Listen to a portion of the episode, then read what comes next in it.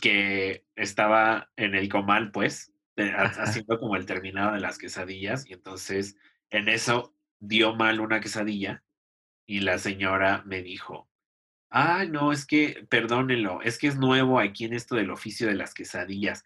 Todavía tiene que aprender, aprender a voltearlas y a darlas. Y yo dije, y tú, estoy impactada de... quedé, quedé estúpida. y tú así de, aguántate, aguántate, no digas nada, ¿no? no, sí le dije a la señora como, ay, ¿a dónde vine las quesadillas? ya he escuchado ese comentario, pero no aquí. ¿Qué está pasando? es un nuevo concepto.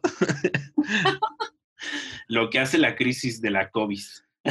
claro, sí. Eh, pues sí, me, tocaron ese tipo de, muchos de ese tipo de comentarios en la, en la semana y fíjate que ahora sí ya te caché, porque como estoy en la computadora, ya... Ah, maldita sea. maldita sea, muchachos. No lo fuimos a... Más de esos albures casuales que me salieron en la semana. claro. para que escuchen a, esta, esta, faceta de Ezequiel que muchos no conocen, pero es bien alburero. O sea, yo, yo, hombre heterosexual, he sido víctima muchas, muchas veces de, sus albures. Yo no soy un hombre alburero, pero ah, Ezequiel, Ezequiel, híjole, me da una vuelta sabrosa, ¿eh? O sea, apenas yo voy dando un paso y él ya dio la vuelta. ¿Qué pasó? Otra vez ahí. ¿Ya viste? ¿Ya vieron? Y maldita sea. Pero no soy así, o sea, tampoco les des una imagen de mí que no es verdad, Uriel. Claro que sí, así que. Yo nada más agarro el comentario casual y yo creo que viene inmerso en el Gay Kid Starter Pack, el pensar, el sexualizar todo así a la verga. Entonces, así y exactamente como lo acabo de decir, lo sexualizamos todo a la verga. Eh, sí, pues, tiene sentido. justo en ese sentido, lo más literal que puedan entender esa frase, así es como lo hacemos los jóvenes. Entonces, eh, pues nada, eh, yo nada más agarro el comentario casual, lo sexualizo y luego me río solo y después la gente se ofende como Uriel porque no le entendió porque me estoy riendo y luego le tengo que explicar y entonces ya se fue el chiste, cosas así amigos. O sea, pero en realidad no soy, no soy por ejemplo ninguna competencia para la reina de los albures de Tepito. Ah, no, que descanse en paz la reina de los albures. Así es. A ella sí, yo sí le lamo las calcetas para que veas, porque yo nada más me dedico a eso, a agarrar el comentario casual y a sexualizarlo. En realidad, como que el albur, el, el albur eh, bajo su estructura mexicana no me sale muy bien. Pero pues aquí vamos. Es todo un arte, ¿eh? es todo un arte. De hecho, ahorita que mencionas a la reina del albur, eh, en Tepito, cuando ella, ella vendía playeras y vendía ropa. Entonces decía, este, que decía que tenía tallas, tallitas y tallones. o sea, pero justo, por ejemplo, yo soy de un humor, eh, de un sentido del humor como muy, mm, ¿cómo lo definirías tú, Uriel? Eso es un humor bien ácido. O sea, porque raya entre lo negro y lo sarcástico. O sea, está en, a caballo entre las dos. Ajá. Eh, y, y, o sea, no es negro, pero tampoco es como, digamos, totalmente sarcástico, irónico. Ajá. Eh, sí, está este como medio pesadito, ¿no? Ajá, es ácido, es acidito, ¿no? Es como el limón. Como el limón, como el limón de, de este de mi apellido, dices tú. Ah, ándale, como el limón de tu apellido, ándale, sí. Sí, o sea, justo yo me, creo que me defino por tener un humor así como medio extraño, como dices tú, entre un cajón y otro, ahí estoy yo en medio.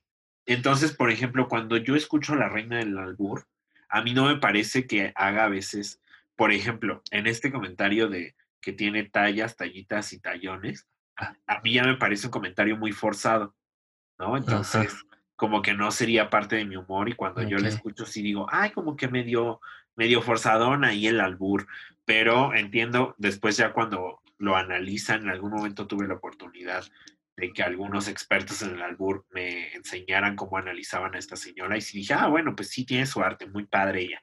Este, a mí no soy muy fan, pero sí, la verdad tiene su complejidad. Ay, pero bueno. Creo que justo no soy muy fan porque mi humor dista del de ella. Supongo que sí. Supongo que sí, porque el de ella, supongo que es como. Eh, era mucha jerga de barrio, mucho eh, conocimiento popular de las cosas, ¿no? Y, eh, darle como el doble sentido, encontrarle el doble sentido. Me, mudé a la del Valle, pues la verdad es que el barrio no me llega. No, no, te llega la señal, el, el wifi pobre, dices. sí, no, no me llega, la verdad es que del router. Pero la del Valle, ¿de qué me estás hablando? La del Valle ya habíamos quedado que es una colonia humilde, humilde. Ahí, este, unos pobres pesos de renta paga uno. Este, ahí, ahí donde viene la gente, que es como un perro nacido en el arroyo. Aquí, ahí, ahí vivimos pura gente humilde, pura gente que trabaja con honestidad. Claro. Eh, es claro, o sea, yo el otro día, bueno, tú sí sabes dónde vivo, Uriel. No, no le voy a decir a esta audiencia, pero el otro día le decía a mi amiga, me encontré una amiga en la calle y le decía, ay, no, es que yo ya vivo por aquí en Chalco, ¿no? Y entonces me decía, ay, no, pues es que puro mamón vive por aquí. yo, ¿cómo crees? Si el barrio está aquí presente, eh, aquí no, no está pasando nada de calidad más que pues el buen barrio mexicano, ¿no? Y, pero pues ella sí me dijo así como, no, pues es que ya tú vives muy fifirufi. Y dije, ah, ¿cómo crees? ah, sí. Ah, ni cuenta me di, ni cuenta me di. En realidad mi mente pensó muy clasistamente y dijo, ah, esto es lo que tú crees como fifi. Uy, reina, lo que te falta. esto, es, esto es vivir nada más bien, oye. Ajá. ¿Sabes? Vivir, este. Con ganas de vivir. Como Dios manda. y Dios no mande nada. Yo no mandé así, gracias. Y, y, Dios así de, no, no es cierto, no le crean. Pero bueno, ¿de qué vamos a hablar el día de hoy? Porque ya estamos, hable y hable de que nuestras Hoy, mira, hoy antes de empezar del, tema de, del que vamos a hablar, Igual, igual y este, y nos pasamos por el arco del triunfo el tema de hoy. ah, eh, sí. igual y sí. Porque este podemos hablar de lo profetas que somos en este, en este, en este programa, en este podcast. Porque cosa que decimos, cosa que pasa, o sea, y curiosamente pasa, pum, al día siguiente, en la semana, a lo largo de toda la semana, ¿eh? Porque el episodio pasado estábamos comentando del COVID, ¿verdad? Del bicharajo este. Así es. Y, y hablábamos sobre las vacunas. Y curiosamente, eh, pues ya llegaron a México. Al día siguiente que se subió esto, El, el gobierno lanza como, pues digámoslo así, como el rol de a quién le toca, a ver a quién le toca qué eh, y qué días y qué año incluso, ¿no? Eh, y pues ya salió. Los primeros beneficiados van a ser los médicos, la gente que está en el, en el campo de batalla, ¿verdad? Al frente. Así lo y, es, y, la gente mayor de 80 años. Ver, ver este esquema eh, sí me hace pensar que Pati Navidad tiene mucha razón. Fíjate que por ahí tiene un tuit ya añejón ya, porque Richard Patty Navidad publica como cada dos segundos. este, entonces para ella ya está medio añejo, pero hace unas semanas publicaba. En tiempo que... Navidad, ¿no? en tiempo Pati Navidad ya es, ya es viejo, o sea, son. Ya, ya, ajá. Hace tres días, pues. Justo, eh, bueno, aquí un comentario muy aparte. Nada más, lo voy a hacer aparte para no desviarnos. Pero en la semana cumplió años mi queridísima tía, la tía de México, la tía de todos, la tía que nos representa y la tía que lucha por nosotros, Ricardo Peralta, alias Pepe de Pepe y Teo. Ajá, sí. Y entonces, justamente en su, ahorita que lo pusiste así, eh, en su Twitter puso, hoy cumplo 32 años. En edad Belinda, 28. Y en edad eh, Pati Navidad, 19. Me vale verga. Entonces, eh, pues sí, los tiempos de Pati Navidad son distintos a los tiempos humanos. Eh, claramente. Entonces, su tweet ya es viejo. O sea, para, para nosotros, o sea, nosotros que usamos el calendario gregoriano, eh, para ella es como obsoleto, ya. O sea, ella se rige bajo otros términos del tiempo. Sí, para ella el año tiene cinco mil días. y cinco mil meses. O sea, en realidad ya cada día es un nuevo mes. Pero ah. algún día nos lo explicará cuando aceptemos que Pati Navidad tiene una superioridad intelectual. Algún día nos lo explicará. Pero entonces, te decía que justo tiene un tuit ya viejito de hace unas semanas que decía que con eh, la vacuna del COVID, lo que pensaban era tener una población erradicada, controlada. ¿no? Entonces ella decía, no, pues es que van a ver que primero inyectan a unos, a los que ya quieren que se mueran, porque la economía de mundial no permite que ya esas personas estén aquí, ¿no? Y entonces ahora que salió el calendario y vi que los primeros son, los primeros en la fila para morir son los médicos y los, los mayores de 80 años, cuando leí los, los mayores de 60 años, dije, uy, no, aquí ya mi Pati ya, ya me escribió el proceso de matanza. Ahorita. Este, eh, eh, tú así como diciendo, yo ya estoy informado desde antes. Eh, antes de que esto se hiciera oficial, Pati Navidad ya nos había informado. O sea, creo que no es información desconocida para nadie que la sección de afores y seguros de vida y demás está en una crisis gigante porque al parecer la gente vivió más de lo que ellos tenían planeado que viviera.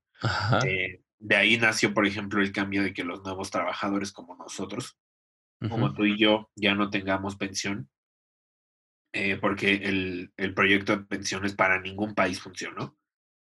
Entonces, eh, pues Pati Navidad decía que esta crisis de pensionatarias eh, obligaba a que el mundo tuviera una matanza controlada y que esta matanza controlada, pues claramente se iba a ver, se iba a, iba a iniciar en los beneficiarios de estas eh, pensionatarias, que pues sí, en, el caso serían los mayores de 60 años, todas las personas mayores de 60 años. Y cuando vi que son los primeros en la línea, sí dije... Que les surge, ¿no? Que les surge que se muera, ¿no? ¿Sí? Que, que haya más, este...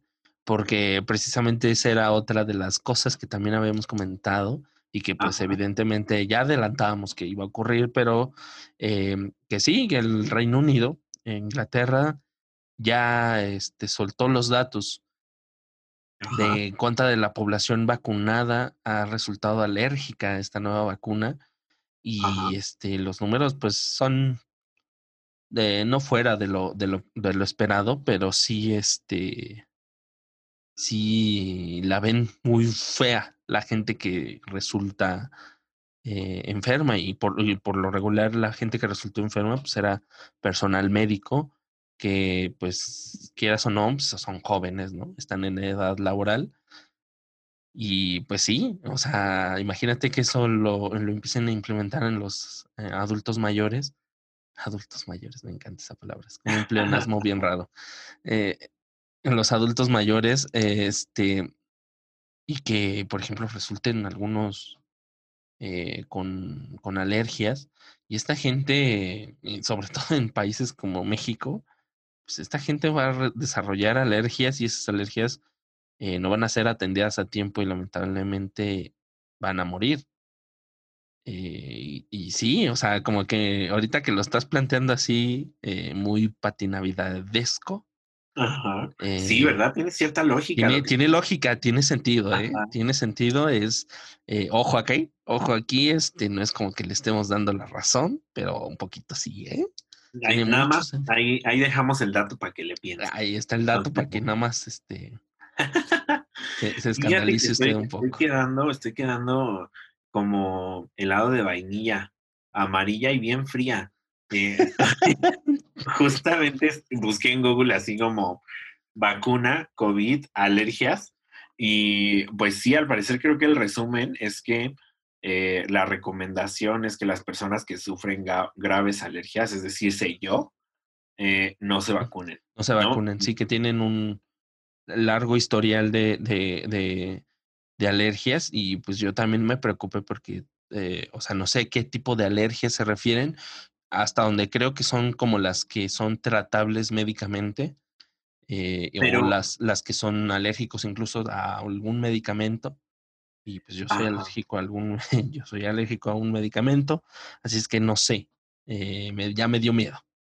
Fíjate, aquí, por ejemplo, menciona una lista muy breve eh, pero incluye alergia alimentaria, alergia picudaria, es decir, bueno, pone entre paréntesis específica alergia a picaduras de abejas o arañas, alergias que produzcan anafilaxia y alergias a los barbitúricos o a los medicamentos concentrados, es decir, eh, pues sí, o sea, todo lo, pues no manches, o sea, eso incluso yo creo que incluye a todo México, que nadie se inyecte. No mames. porque, imagínate. porque yo, yo, por ejemplo, yo soy alérgico a los sulfas. Ajá. Soy alérgico a los sulfas, entonces no entro. O sea, no me debería vacunar yo. Bienvenido a este mundo de la difícil tratamiento de las enfermedades. Maldita sea, maldita sea. Bueno, tampoco es como que me moleste morirme, ¿verdad? Pero Ya recógeme este Diosito, por favor, si estás escuchando esto. Te lo ruego. Este, no, pero igual sí está como para pensarse, imagínate, incluir alergias alimentarias o alergias a las picaduras tanto. Y la, gente que es alérgica a los frutos secos, a eh, algún, este, por ahí camarones, a mariscos. ¿Qué otra, qué otra eh, alergia a medicamentos? Digo, a alimentos hay. Aunque igual, por ejemplo, no sé, aquí, ojo, todo lo que estoy leyendo es de lo primero que encontré, aunque igual la fuente es de New York Times. Sí. Eh, pero dice que Gran Bretaña tuvo resultados de 1 sobre 10 mil. Eh, que es alérgico a esta. Eh, sí, sí, e, es un número bajo. Que si lo ponemos en, perspectiva por cada millón son... Son muchos. por cada millón son... No, son como mil. Diez, no, diez mil sobre el millón. Diez mil, sí. Sí, sí, sí. No, sobre diez mil. O sea, pero, o sea, ay, no sé. eh, está, está cabrón. No sé, no sé qué pensar. Igual me parece que sí es un número bastante grande. Uno sobre diez mil eh, me parece un número grandecito, porque si lo pasas a que tienes que vacunar a 30 millones de personas en México, eh, entonces vamos, por ejemplo, digamos, 30 millones. Ay, ¿cómo se escribe millones? Eh, sobre punto 001. No se nota que somos de letras, ¿verdad? Sí, sí, sí. Sabes. Y, y, además se nota que soy pobre porque ni siquiera puedo escribir 30 millones. ¿Cuánto será eso? No sé cuántos ceros sean, pero son muchos, ¿no? Mira, aquí dice que, eh, que pues que lo hice mal. Este, bueno, igual me parece un número alto, ¿no? no tenemos que tener ahorita justo el número exacto, pero me parece que es un número alto, uno sobre diez mil. Entonces, habrá que tener cuidado. Igual como dices, la teoría de Pati Navidad tiene ahí su cierto rango de posibilidades acertadas. Sí, sí, sí. Eh uno sobre diez mil dijiste. Ajá. Eh, pues es el 0.01% de la población. O sea, este, digamos que... Eh, Mira, no, ya, ya no me pareció tan grande. Ya hice la formulación. Me tardé tres horas, amigos. Sí, sí, sí. este, mis, mis, este, mis 500 megabytes de, de RAM ya, ya, ya procesaron la información mi computadora está a punto de, explotar. Eh, pero si vacunan a 30 millones de personas, 3.000 saldrían alérgicas.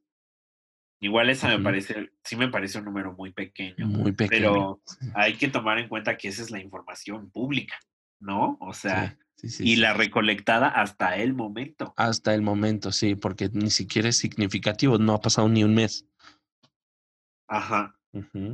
No sabemos siquiera este eh, si van a surgir otros, otros, este. Otros, números muy distintos. Otros números distintos, eh, ya pasando un mes, ¿no? Ajá. Pero fíjate que, por ejemplo, yo ya esperaba que para esta semana fuera, bueno, es que ven que yo soy muy adicto al Twitter, entonces puedes ver las tendencias de otros países. Ajá. Y yo me metí constantemente en la semana a ver las tendencias de Gran Bretaña y de Londres y así. Ajá. Y yo ya esperaba que para esta semana o durante esta semana los el trending sea así como de sick o ah, no sé, mm, como no te vacunes, como alergias, ajá. Ajá. Porque justo dije, a lo mejor van a empezar a inyectar y la gente va a empezar a hablar ahí en el Twitter de que, ay, me dio calentura, ay, me dio no sé qué, ¿no? Y, y, y pues no fue tendencia a nada. No sé si justo esto formará parte. Bueno, ven que Twitter es, a veces puede censurar ese tipo de temas. Entonces, no sé, no sé ni qué pensar, pero no fue tendencia el tema de las vacunas en ningún momento en este tipo de países. No sé, no sé qué pensar. ¿Tú te vas a inyectar o no? Igual, ya, ya viste el calendario, ¿no? Sí, ya, ya. O sea, siguiendo con esto del calendario, o sea, eh, los, la gente que le eh, va a ir por edades, ¿no? Eh, primero van a hacer esta línea de defensa, después va a ser la gente como de 60 años, ahí está mi perro otra vez, 60 años, y luego la de 50, luego las de 40, y luego ya después todos los de 30 años o menos, eh, pero pues hasta el, dos, hasta el 2022, amigos. Hasta el sí, fíjate que pues desgraciadamente somos jóvenes, guapos y fuertes. Claro. Entonces, eh, pues el gobierno dijo, no, pues me valen verga. Ustedes van a seguir trabajando. ah, sí, claro. Eh, también habrá que ver a lo, a lo largo, no creo que muchas empresas eh, digan, ¿sabes qué? Este, no, como que no quiero eh, arriesgar a mis trabajadores porque pues aceptémoslo, la gente en edad productiva o más productiva está en sus 20, 30. Entonces, este, eh, habrá, la habrá las empresas que estén, mm, digamos, empujando, diciendo, eh, al gobierno, ¿sabes qué? Ya habilita la, la venta privada de los sectores privados, ¿sabes qué?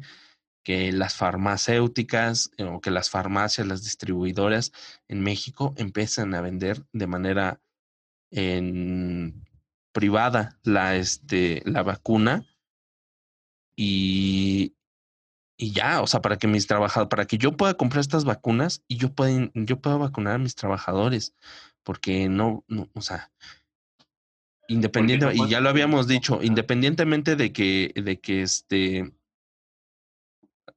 independientemente de que las, eh, de que salga o no salga la, la, la vacuna, Ajá. este, la gente pues va a tener que volver a sus trabajos y vamos a tener que seguir cuidándonos. Ya lo, ya lo habíamos dicho la semana pasada, vamos a seguir usando el cubrebocas. ¿Por qué? Porque no estamos todos vacunados y tampoco la vacuna eh, nos va a librar de, de, o sea, que unos estén vacunados no libra a esos vacunados de enfermarse de la gente que no está vacunada, ¿no? Entonces, este, pues. Pero igual, yo creo que si, si seguimos con esto de las predicciones, eh, Walter, el golpazo mercado nos dicen, eh, pues lo que sigue yo creo que es justo que llegue alguna otra farmacéutica. Porque ya se casó. Este año no serás vacunado, cáncer. no va a ser tu año tampoco, este, tu, tu año, cáncer. Y tampoco para ti, Piscis, ni Tauro, ni Sagitario, ni para ninguno. Es más, a todos les va a ir de la verga todos. No se vacunen. La verga va a llegar más rápido. Si se vacunan, se los va a se van a convertir en robots, amigos. Ajá, no los dejen. Este, no, no, no, pero si seguimos con las predicciones, lo que viene es, pues ahora sí que la competencia de venta y como Pfizer ya se vendió con todos los gobiernos que pudo, y pues la venta de Pfizer ya está concretada con los gobiernos, pues ahora vienen los laboratorios emergentes para venir a ofrecer la vacuna, pero los, los chinos y este, ¿cuál, ¿cuál era la otra? China, la rusa y la estadounidense. Y, la, y las otras gringas, ¿no? La otra que es de, no es Pfizer, es la otra, es este, Genoma. No. Ajá. O sea, creo que ya todo el mundo, justo lo vi en varias noticias, como que lo está catalogando así, como eh, la vacuna de Pfizer, luego la vacuna estadounidense, la vacuna alemana y la vacuna china. Eh, que igual, o sea, Pfizer tendría que catalogar dentro de las vacunas estadounidenses, ¿no? Pero, pues bueno, eh, decidieron así, como yo creo que como Pfizer ganó el juego, este... Sí, pues creo que son alemanes, ¿no? Algo así. Ay, perdón. Ay, no sé. No lo sé, mi Sí, sí. Pero bueno. Pfizer, Pfizer, o sea, suena como Pfizer. Muy alemán. Ahorita te digo. Eh, pero entonces, ¿te vas a vacunar? ¿No? Eh, pues yo creo que dependiendo de lo que de lo que digan las autoridades. O sea, por ejemplo, ahorita ya soltaron el, este datazo de la gente que es alérgica o que tiene algún historial alérgico eh, por ejemplo, a medicamentos concentrados, como dices tú, eh, mm, pues procuren no, no inyectarse porque este, van, a, van a resultar alérgicos a la vacuna. Y ser alérgico a un medicamento significa estar limitado en el, número de tratamientos que uno puede tomar. Entonces, este, pues dependiendo de lo que ahora sí que digan las autoridades, eh, como, como eh, ya como ya dijimos, eh, pues nos toca hasta el próximo, hasta dentro de dos años, ahora sí, si bien nos va, ¿no? Entonces, este, nos toca hasta el próximo año, ah, digo, hasta dentro de dos años, este, y yo creo que para ese entonces siempre pasa que las vacunas siempre se van mejorando, ¿no?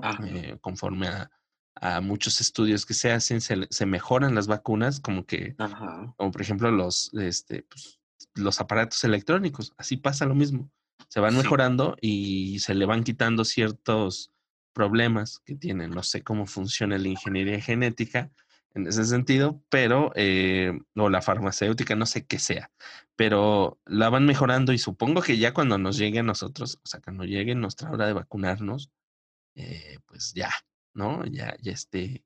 Ya sea la vacuna idónea. Ya, sea la vacuna chida. Fíjate que ya te tengo aquí el dato. Pfizer fue fundada en Estados Unidos en 1849. Ya tiene sus años.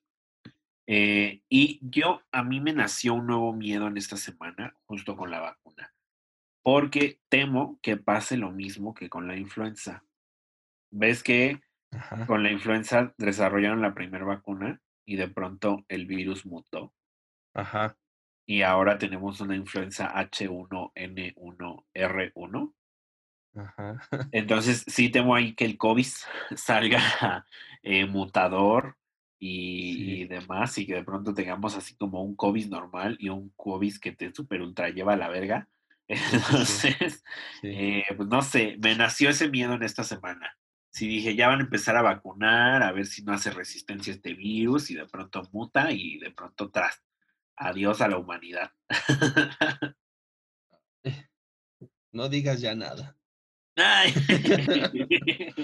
ya mejor cállate. Ya cállate, por favor. Estamos viendo el halo de esperanza y de luz y llegas tú y, hey, eh, igual y no, ¿eh? y todo. cuidado. Ay, Ezequiel. Perdón por ser así, yo nada más eh, pues tengo cierta historia en mi mente. Como, eres como Juan Carlos Bodoque, ¿no? Eh, no eres pesimista, eres un optimista bien informado. Así es. Pero igual, o sea, sí, espero que la vacuna salga bien, que no nos volvamos robots.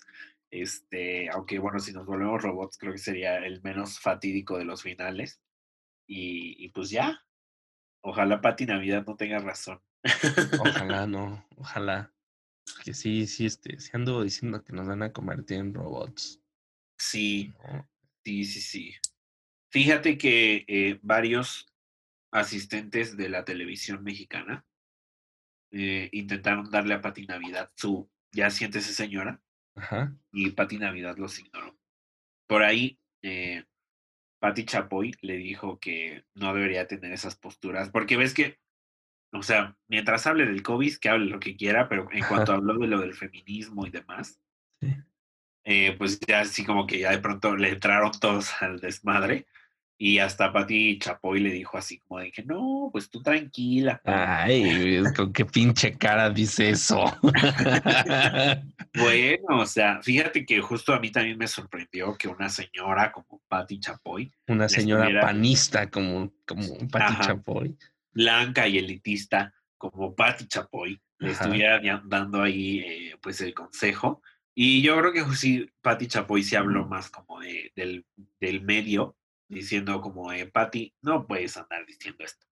O sea, date cuenta en el contexto en el que vives y si quieres no ser cancelada en este año ni en el siguiente, cállate.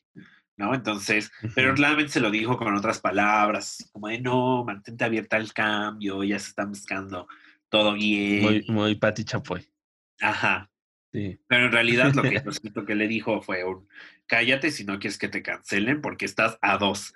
A dos con tus pinches publicaciones paranoicas, estás a dos de que te cancelen. Tarjeta amarilla, la próxima es roja. Ajá, a la, próxima ni te la doy yo, te la da todo el pinche mundo y te cancela la verga. no, porque sería como darle más, este, más cuerda, ¿no? Pues quién sabe, hay muchas personas que en, en, este, en esta cultura de la cancelación han salido más dañadas que beneficiadas. Eh, por ejemplo, la audiencia de Ellen DeGeneres ha bajado muchísimo, tanto que se cuestionan si el programa va a seguir para el siguiente año. Y fue parte de esta eh, cultura de la cancelación, de decir, oye, Ellen DeGeneres, igual eres medio transfóbica, igual eres eh, muy, presionas mucho a tu personal y demás. Entonces, te vamos a cancelar un rato, ¿va?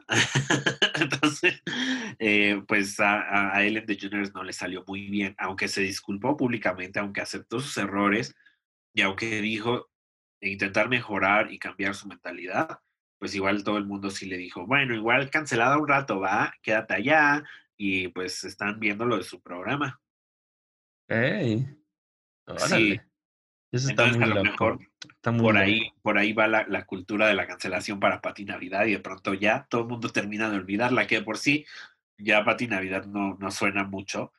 Entonces, si yo compararía, güey, el poder de Ellen DeGeneres y la cancelaron, imagínate el poder de Pati Navidad y cancelada. Lo que tú no sabes es que ella está con los alienígenos. Ah, claro, con los reptilianos. Claro, claro. O sea, sí, sí, sí. Este, tiene a Trump de su lado. O sea, ¿qué más necesitas en esta vida? Sí, era lo que justo iba, iba al punto, como que pues ella ya, si la cancelan o no, pues le vale tres, tres grandes kilos de, eh, pues de la mejor carne de este mundo, ¿no? sí, eh, y también esta semana eh, habíamos dicho sobre, este, lo de la basílica, ¿no? La semana pasada, vamos a ver, que, que, tenía yo miedo de que se enfrentaran y por ahí hubo unos altercados, pero todo normal, ¿eh? Todo Fíjate tranquilo. Que... Ajá. Eh, no hubo concentraciones eh, como se esperaba que fuera, eh, como, o al menos yo esperaba que fuera. Sí hubo, ah, como efectivamente yo dije, gente que se batió a golpes con las autoridades para, poder, para que los dejaran pasar pero pues de todos modos se les cebó porque eh, adelante de ese retén había otro, ¿no? Entonces este, ya dijeron, nada, como que se dieron eh, por vencidos y dijeron, pues ya, este... Ya valió vencidos. ¿qué, podemos hacer? No podemos eh, ya hacer nada, ya se cebó este año, muchachos, vamos a nuestras casas. Fíjate que justamente yo vi las noticias el día 12 de diciembre y entonces dije, mmm, qué extraño, porque las noticias, o sea, justo yo en Twitter tenía así, mi noticiero siempre es Twitter, entonces en Twitter estaba viendo así como de, no, pues se enfrentaron, hay como una mini disputa aquí y allá alrededor de la basílica. Y en las noticias, pues de la televisión, eh, pues nada, al parecer no había ni gente. Ajá, sí ni nada.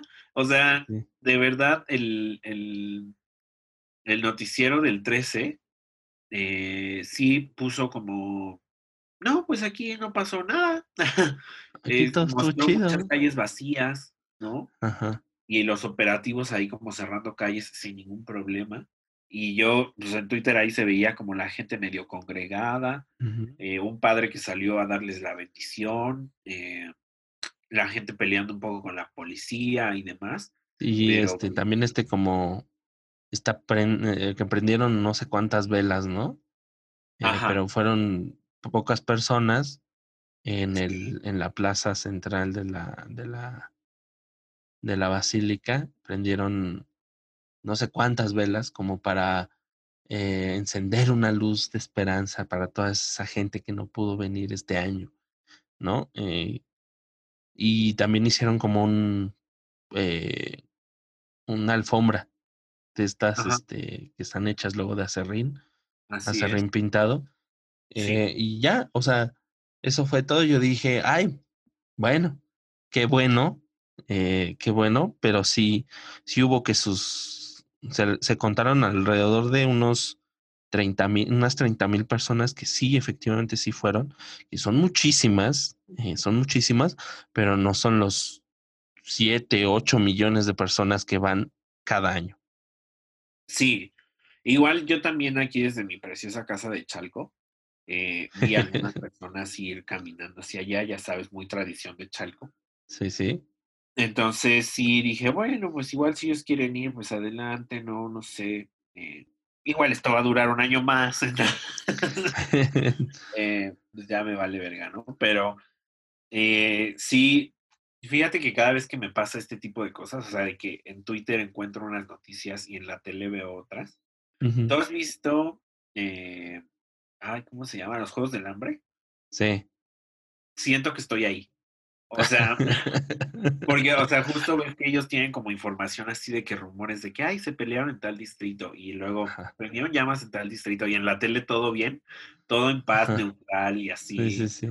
Eh, incluso con victorias, con una paz inmensa en todo el territorio y demás. Entonces, sí, cada vez que me pasa esas cosas como las que sucedieron este 12 de diciembre, eh, me hacen pensar que estoy cerca del Capitolio eh, que vivo para el Capitolio y que entonces para, para, para la televisión del Capitolio. Fíjate que yo, yo eh, ahorita que lo dices así, yo pienso más bien en 1984.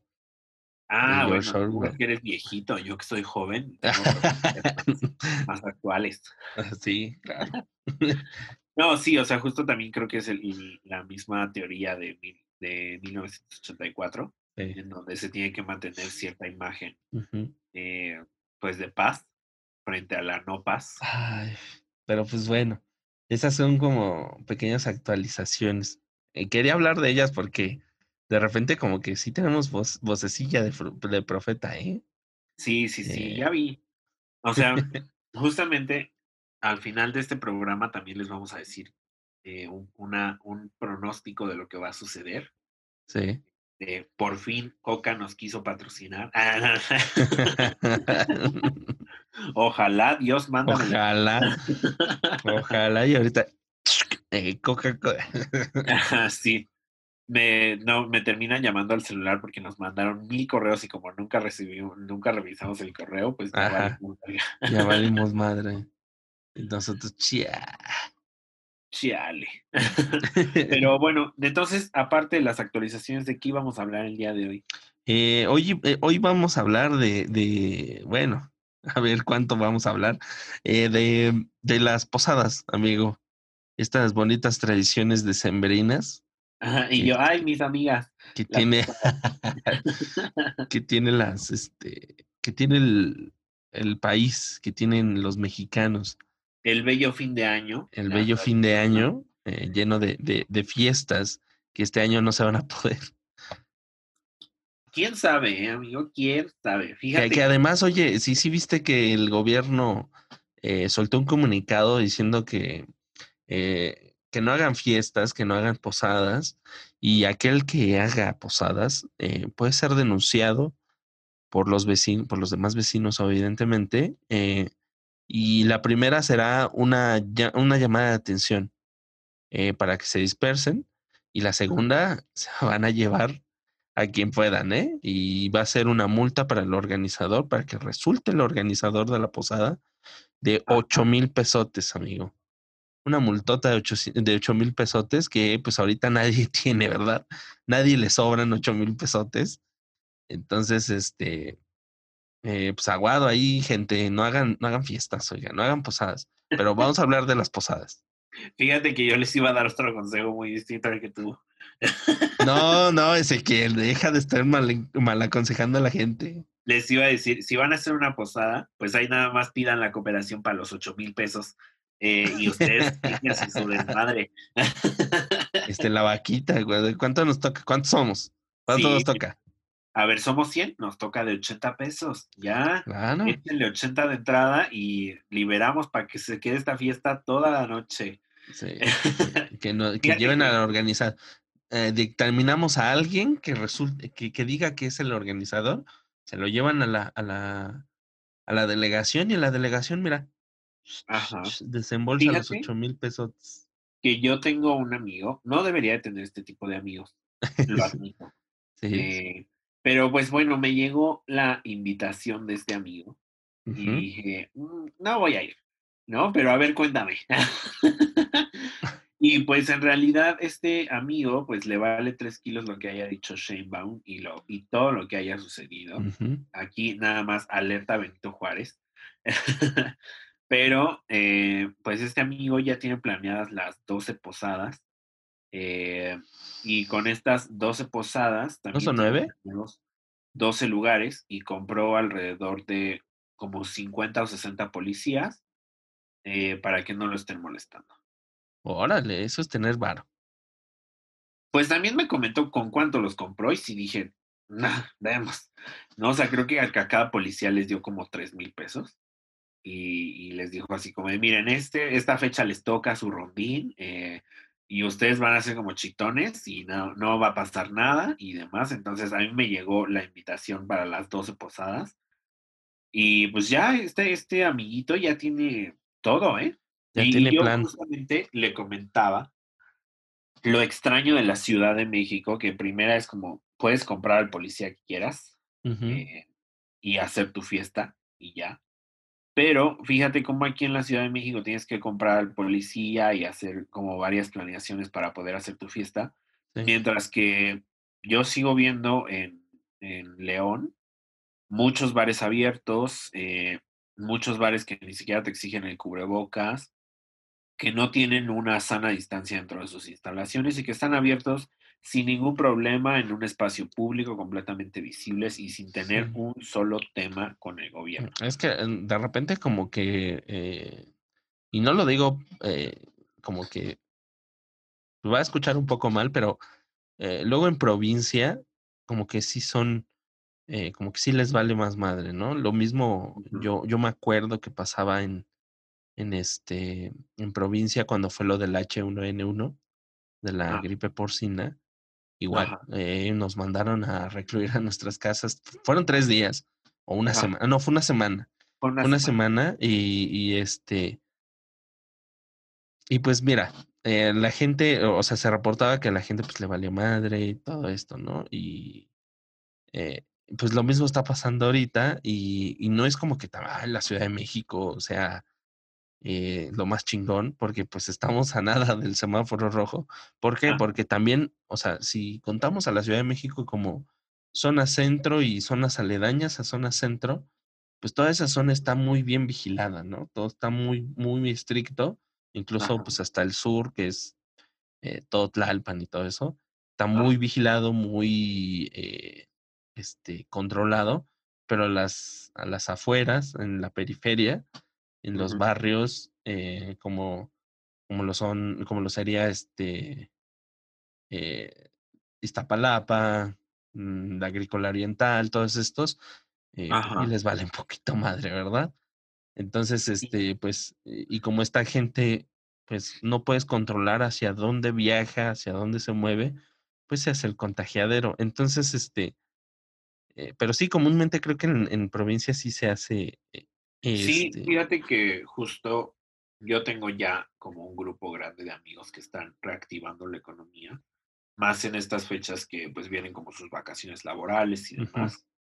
Eh, pues están ahí intentando reactivar la economía del país y todos me reportan eh, pues que en los estados parece que el COVID no existe, ¿no? O sea, que es como un, juego y, que aunque ellos portan su cubrebocas, al parecer hasta los malmiran por portar el cubrebocas y el resto de la sociedad está ahí, eh, pues sin nada, sin nada de cuidado, sin nada de sana distancia. Pero yo, por ejemplo, veo mucho que las medidas oficiales para el terreno federal, es decir, para todo el país, sería esto de la concentración mínima de personas, la sana distancia, el cierre, el cierre de bares y el cierre de museos y demás. Pero no sé, no sé cómo están administrando todo esto, pero en los estados parece que no hay ningún problema. ¿no? O sea, parece nuevamente como si este fuera el Capitolio de los Juegos del Hambre y entonces aquí surten medida las, las, las, las, las órdenes federales, pero en el resto de estados, pues si no surten, pues nos vale verga, ¿no? Entonces, sí. sí, está como medio extraño. Y, y, no dudo, por ejemplo, que como, como así como yo tengo un amigo que ya planeó sus 12 posadas, eh, eh, no dudo que haya otros 50 o 60. Oye, pero, a ver, pregunta, ¿son 12? Según yo eran 9, ¿no? Pues a mí me envió la invitación de 12 fechas. De yo, 12, a él, le vale madre, dice, son una por cada mes, dice. Sí, o sea, cada mes que... eh, sí exceden el 24, porque se supone que tienen que terminarse el 24. El 24, que es cuando nace, y empiezan creo que el 16, algo así, ¿no? Pues, pues eh, su calendario excede del 24. La verdad es que tampoco le puse mucha atención, eh, pero pues el flyer se llama 12 posadas, entonces me imagino que hay 12 fechas. Mm, entonces, eh, y pues ya, ¿no? O sea, como que no le puse mucha atención porque no planeo asistir para nada, pero incluso me mandó el flyer y luego me habló y me dijo como, ¿qué onda? Anímate, bla, bla, bla, no va a pasar nada. Y yo, ay, vale, verga, vete. No va a pasar nada. Eso dices tú. Ajá. Eh, y, y, ya, ya nada más faltaba que me dijera así como, no, contagio masivo, este, ya sabes, inmunidad de rebaño. Ay Dios, no, no, no, no, no, no vayan a, posadas. Eh, está, está muy padre, está, está. A mí me gustan mucho las fiestas sembrinas. No sé a ti, Ezequiel. A mí me gustan mucho, aunque eh, desafortunadamente, al menos en la, en la zona donde yo vivo, eh, se dejaron de ver estas fiestas prenavideñas eh, que se hacen pues, con los vecinos, con la familia, todo esto, se dejaron de ver. Yo creo que pues, pues porque la banda que vive en mi colonia o en mis alrededores, como que pues ya les alcanza para menos, ¿no? Y tener dinero para posadas, pues sí, como que se ve difícil, ¿no? Yo las vi disminuir poco a poco en al, entorno, bueno, en mi entorno, y también así como que mi familia eh, también ha perdido esa tradición, ¿no? A lo mejor no por dinero, pero sí como que veo que les da hueva. o algo así. No sé, o sea, yo, yo siento que, por ejemplo, la última posada que es el 24, antes, yo cuando era niño, en casa de mis, de mis abuelos, eh, ¿qué haces? Ah, no te distraigas, estoy hablando. En casa de mis abuelos. Mi, mi, coreografía antiestrés. ok. En casa de mis abuelos, eh, pues tomábamos la, o sea, el 24, ellos hacían la última posada, ¿no? Entonces había que la piñata, que el ponche, que pedir posada, eh, arrullar al niño Dios, ¿no? Y ponerlo. Ese día ya se pone en el, en el, este, en el nacimiento. Ajá. Y, y, pues ya, o sea, yo me acuerdo mucho que era esa, pero de repente, conforme al menos yo fui creciendo, eh, esta como tradición fue desapareciendo, entre, incluso entre mi familia, ¿no? Y mi familia es, pues, es bastante católica, al menos por parte de mi mamá. Son muy católicos. Y, aunque de repente, este, sí, sí la han querido, sí han querido hacerlas, y sí las veo luego en mi colonia, son las menos, ¿eh? eh son las menos, pero sí, a, mí me gustan, mm, me gustaría que, que volver a una época de bonanza donde la gente le alcance para hacer posadas, eh, porque yo me acuerdo, por ejemplo, que eh, aquí en mi colonia cada año se organizaban los vecinos, al menos los de la cuadra, para ver qué días les tocaba a quién, ¿no? Y, lo, y esos vecinos eran los que organizaban ese día, eh, la piñata, la comida. A lo mejor la comida no, porque la comida era como de, de traje, ¿no? Ponían una mesa y yo traje esto y yo traje aquello y se ponían de acuerdo y, hacían guisados y había tortillas y todos comíamos y la ellos hacían el, el, ponche y nos lo regalaban eh, y había piñata y todo, ¿no? Eh, y se cerraba la calle, todo muy bonito. Pero pues de un tiempo para acá pues ya no se hace. ¿A ti te gustan las, las, posadas, amigo? Fíjate que yo soy alguien muy fan de la época de Sembrina. Eh, de todo, ¿eh? O sea, a mí me gustan las posadas, me gustan las reuniones, me gustan las cenas, me gustan los adornos, me gusta todo el colorido que trae como a las calles y así. Incluso, o sea, yo creo que de ahí viene mi fanatismo hacia las películas de Navidad y, y, así, o sea, justo porque me agrada mucho la época. Este no fue mi año, en realidad. De nadie, amigo. de nadie.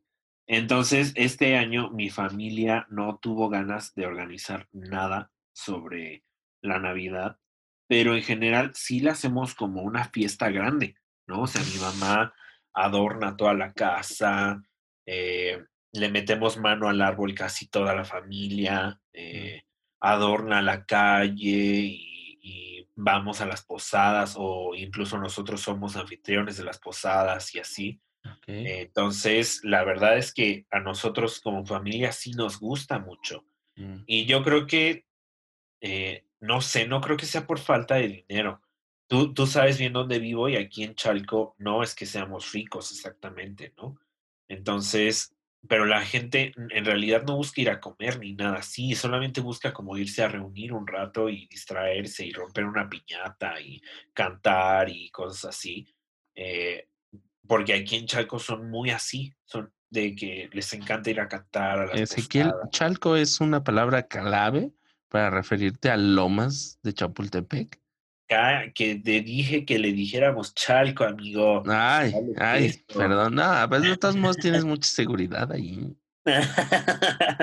tú no te preocupas.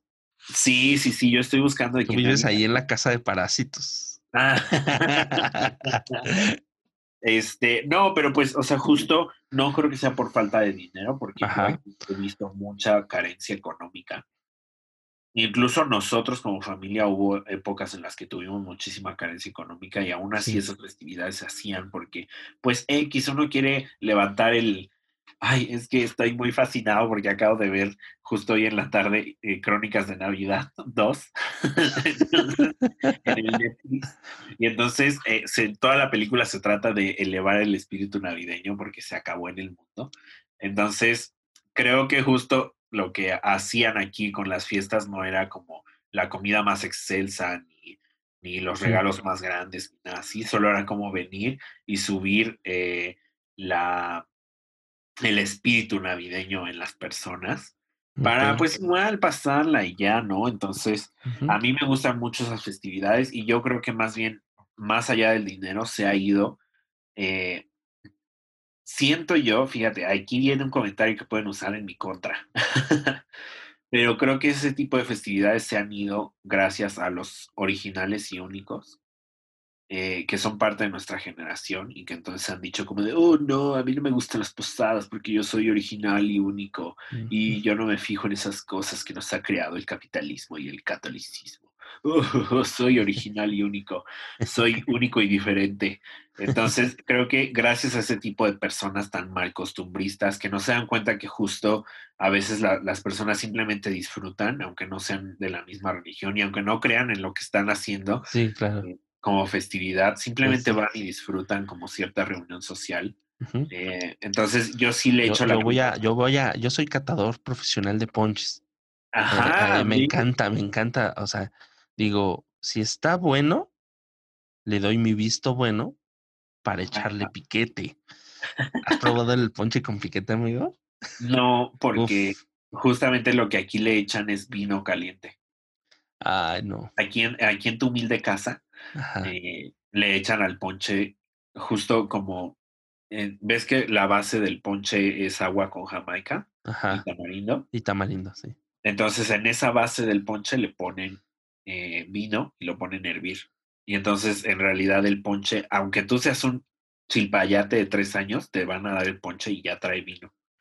ah, pero el vino pierde su el alcohol, ¿no? Hirviéndose. No, papi, pero después, o sea, justo la familia le, le agrega más vino a la hora de que te lo sirven en tu tacita.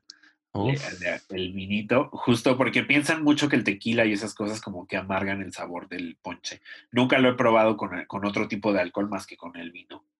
Órale, qué, qué, qué, este, qué elegante tú. Qué humilde.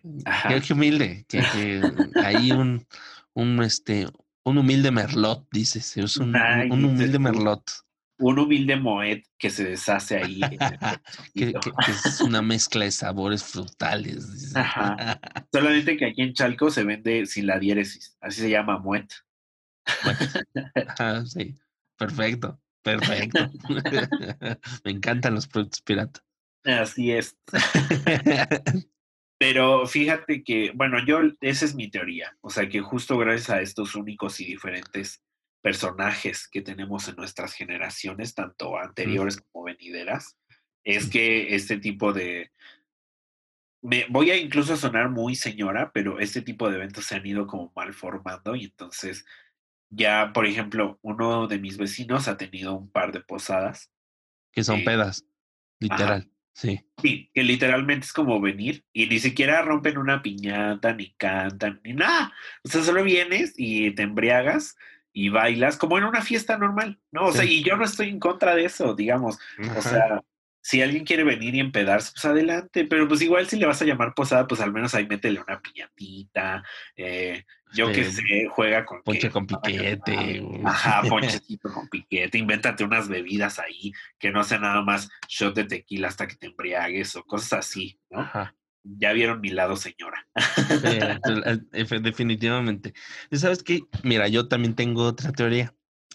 Ahorita que ya está sacando las teorías, eh, yo creo que Mira, si algo que caracteriza al menos al mexicano contemporáneo es que muchos no son católicos tal cual, sino que el mexicano, yo digo que está acostumbrado a ser católico, ¿no? O sea, somos católicos por costumbre.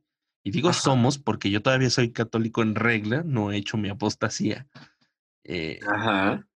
ya em, veo, ya veo tú muy ateo. soy, soy fake ateo, muchachos. soy fake ateo, soy, soy wannabe. Ajá. Este. ¿Qué, ¿Qué, te iba a decir? Ah, ya, ya me. Creo que, eh, o sea, somos este. Somos eh, por costumbre, somos católicos y hacemos todas estas cosas, ¿no? Eh, por, por mera costumbre. Yo creo que, por ejemplo, los tiempos han cambiado tanto, el ritmo de vida ha sido tan vertiginoso, se ha cambiado a un ritmo, a un ritmo tan vertiginoso que de repente, eh, pues la gente llega muy cansada de sus trabajos, eh, que el ritmo de vida es tan rápido que es muy cansado. Entonces, de repente, la gente como decir, ¿sabes qué? Tengo que llegar a mi chamba y o, tomarme un día, el, mi día de descanso para hacer una posada o cosas así. No, no, aquí te va a tirar el argumento. Y yo, yo creo que creo que va por ahí, porque la gente de repente como que dice, ay no, el trabajo no, o sea, porque prefieren descansar a hacer algo así. Yo digo que es porque toda esta costumbre se ha ido mm, mm, haciendo todavía más costumbre, ¿no? O sea, como que dices, bueno, puedo pasarlo por alto. Se puede ir por ahí, ¿no? O sea, no pasa nada si no lo hago, ¿no? O sea, la Navidad a huevo tiene que pasar, pero las posadas sí, sí nos las podemos pasar, ¿no? O sea, como que no son tan necesarias, este, no son canon. ok. Pues sí, o sea, yo a lo mejor justo es una mezcla de ambas cosas, ¿no? Entre que somos únicos y diferentes y entre que ya tenemos una rutina del hartazgo. Eh, que ya nos, nos, nos, ha sobrepasado porque cada vez tenemos trabajos más explotadores. Eh, a lo mejor es una combinación de ambas cosas. Yo la verdad es que sí, ya no noto en estas nuevas generaciones, incluso generaciones un poco anteriores a la mía, eh, este amor por las celebraciones navideñas. O sea, como que ya, incluso como dices, ya no piensan en un, güey, a huevos se tienen que hacer. Piensan más bien en un, em, güey, pues igual si no pasa, no pasa nada, ¿no? O sea, eh, nadie le va a poner atención, Dios no te va a castigar. Entonces, eh, pues nada, o sea, como que sí, yo mantengo ese espíritu navideño, yo creo que por el fervor de mi familia, pero pues no sé, o sea, creo que hasta, hasta ahí llega. Sí, ok. Pues es que también depende mucho de, por ejemplo, quien mantenga ese, ese espíritu navideño, ¿no? Por ejemplo, aquí en mi casa, el que comúnmente los, los que los que teníamos ese espíritu éramos mi hermano y yo, ¿no? Y, y mi mamá, pues un poquito eh, pues nos lo nos lo auspiciaba, ¿no? Pero ya desde que crecimos, o sea, por ejemplo, mi hermano ya no, ya no, como que ya no pide la, la, eh, ¿cómo se dice? Adornar la casa, ¿no? Estos adornos navideños, eh, ya no, cada vez poníamos menos el árbol. Un, un, un año de, de, repente este, teníamos un arbolito afuera, un, un pinito de estos cipreses. Ajá. Entonces mi mamá prefirió eh, que adornáramos ese pequeño ciprés chiquitito a poner el árbol de Navidad que tenemos ahí guardado, ¿no? Entonces, este, como que también mi mamá fue matando un poquito ese, ese espíritu navideño, eh, por, porque, pues sobre todo porque como éramos niños, o sea, sí nos encantaba ponerlos, pero recoger todo nos daba una hueva. Ah, entonces la que se fletaba era mi mamá, entonces yo creo que se hartó de todo esto y dijo, no sabes qué, no, ya no voy a poner nada, ¿no? Y por ejemplo, el árbol de Navidad se lo regaló a mi abuela. El, este... Ella ya valiéndole madre. El árbol de Navidad ya se lo regaló a mi abuela, las figuras del nacimiento también, lo, todos los adornos navideños se los regaló a mi abuela. O sea, nosotros en esta casa ya no adornamos con nada de Navidad, ¿no? Y, por ejemplo, ya le dije a mi mamá, ya te volviste muy hereje, o sea, como siendo eh, sarcástico un poco, eh, yo jugando con este, con mi ateísmo. Eh, y, sí, pues más bien, yo creo que es esto, tú ya le pegaste tu ateísmo de tanto convivir contigo. Claro, yo creo que sí. Voy a ir yo a tu casa a ver si tienes tu mamá un poco de tiempo para hablar de Dios.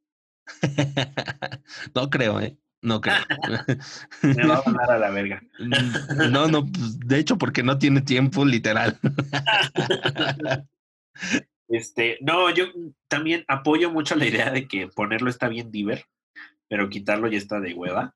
Entonces. por eso eh luego eh, por ahí vemos este adornos navideños que se quedan todo el pinche año, ¿no? ¿No te ha pasado que, que pasa así en el camión? Eh, vas al trabajo, vas a la escuela, cosas así, en el camión y dices, bueno, y se queda, ah, qué bonito adorno, pasa Navidad, pasa Año Nuevo, pasa Reyes, em, y, dices, bueno, ok, pues vamos a darle chance. Llega febrero y dices, ahora, ya se quedó ahí, febrero, marzo, abril y, hasta la próxima Navidad, y todavía tienen el descaro de volverlo a prender. y justo en diciembre dices, ay, qué bonito adorno. sí, exacto. Sí, sí, sí, pero justamente eh, yo creo que, no sé ustedes, queridos escuchas, pero yo escuché ahí que Uriel tiene un jardín con pinos cipreses. No sé, yo vivo en el humilde Chalco, yo vivo aquí en una. Por jardín me refiero a macetas, amigo. yo escuché, ahí en el jardín tenemos un pino ciprés. Ajá. ay, qué mamón. Es que, afuera, es que afuera de la casa hay unas, pues de estas, este, ¿cómo se llaman? Mm, jardineritas que pone luego el gobierno a huevo, ¿no? De esas que pone, pone banqueta y pone jardineras. No, Uriel, ya no le intentes arreglar. Ya dijiste que ya, ya, ya, dije que, que tengo un pino ciprés en mi casa, ¿verdad? No sé, no sé, o sea, a lo mejor hasta podemos ahí, armar una nocheada, una fogata. A mí me suena así ese jardín, ¿eh? Grande, A mí me suena que tienes un bosque, dices. Ajá, que eres dueño de 35 acres. que son tu responsabilidad porque son reserva ecológica y pulmones de esta Ciudad de México. Exacto, sí, que vivo ahí por los dínamos. Pero, ¿sabes qué quiero saber ahora? Eh, quiero saber más del tamaño de tu casa. Ah, no. Este, quiero saber cuál fue tu peor posada. Mi peor posada. Sí. Híjole. Eh, no tal cual, pero, pero sí estuvo intensa. Eh, por ejemplo, hubo un tiempo, bueno, un, un, año, tendría yo unos 12 más o menos, 12, 13 años. Fuimos, te digo, eh, vamos con, con, mi abuela, vamos cada año. Eh, fue, fue una Navidad, me acuerdo, fue el día antes de la Navidad. Nosotros nos fuimos como tres días antes, dos días antes, mi hermano y yo, a quedarnos allá en la casa de mi abuela. Eh, en Suiza, ajá. En, Suiza, por supuesto que sí. Empezamos a, hacer cánticos, este, villancicos, ¿no? De puerta en puerta, y ya sabes, tradiciones muy. Con el coro, con el coro de Con el coro, con el coro del pueblo, eh, este, tradiciones muy, pues muy nuestras, ¿no? Muy, muy europeas. Ajá, sí, sí. Muy de Suiza. Suiza, muy de Suiza. O sea, normal. Cosa, cosa que todo el mundo conoce. Ajá. Entonces, este, me acuerdo que en el pueblo, en ese, e, en el pueblo, eh, dan la misa. Mi abuelita nos llevaba a la misa. Escuchábamos la misa que era sobre el, pues cada una corresponde como a una posada, ¿no? Eh, entonces, este, me acuerdo que esa fuera de las últimas, casi de las últimas antes de Navidad, bueno, antes de Nochebuena, y afuera empezaron a aprender estos llamados toritos, no sé si los conozcas. ¿En Suiza? ¡Wow! En Suiza, claro. ¿Cuándo viene la, la tropicalización de Suiza? Ya, chingado. Ajá, sí, sí, este, mira, esto es una venganza porque yo revelé que vives en las lomas, ¿verdad? Mira, amigo, Chalco, Chalco me representa. que vives en la, en las lomas, este, en la casa de parásitos. Aquí, aquí en México fue donde se grabó Parásitos. No crean que en Corea. No, no. Pues, pues ni en China, ni en nada. ¿no? ¿Dónde, iban a conseguir esas tomas de pobreza tan reales? Es verdad. Corea no, por supuesto que no. Sabes. Pero bueno, estábamos entonces en que llegó un torito a Suiza. Ajá, un torito y pues, lo prendieron y, por ejemplo, hubo un, o sea, salió un, este, unos de estos cohetes que les dicen chifladores, directo hacia donde estábamos nosotros. Nosotros estábamos viéndolo desde como de una parte alta, que era como un escenario. Eh, me acuerdo que suelta esa madre y yo lo veo llegar, o sea, lo vi hasta en cámara lenta, yo lo vi llegar yo me agacho, agacho a mi hermano, pero creo que como que en el, en el movimiento, como que salió su mano de alguna forma, el cohete pasa y le quema la chamarra a uno de mis primos, que obviamente también lo quemó a él. No manches, ajá. Y, y le quema la, una, un pedacito de la mano a mi, a mi hermano, y pues mi hermano se suelta a llorar eh, pues mi primo también así como de empezó a decir, ah, me quemó, me quemó. Entonces, eh, estuvo feo porque pues ya lo llevamos a la casa.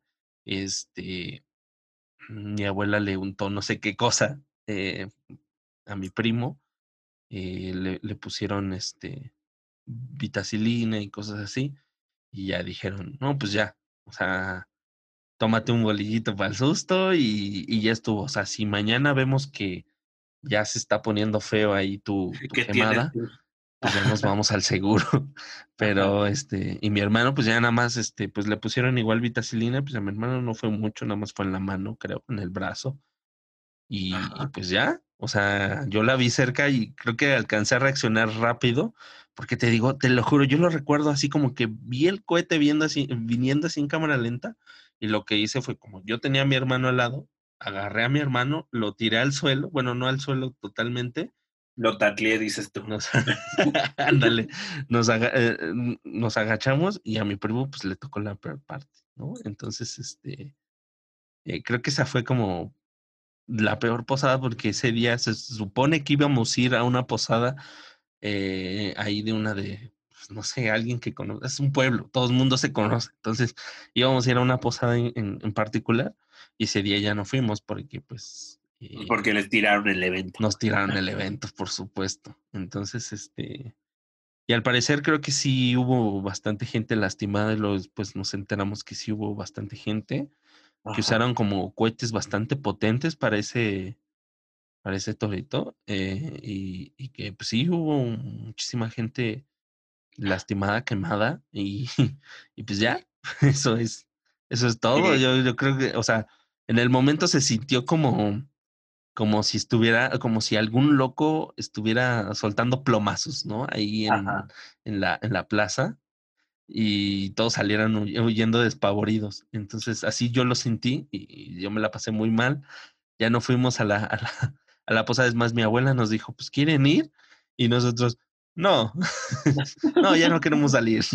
No, pues si así inició, imagínate cómo va a terminar. Sí, sí, no, entonces, este, pues ya, este, mi hermano ya no quiso ir y como ya no quiso ir él, pues yo ya dije, no, pues ya no, no, ya no, y ya no fuimos.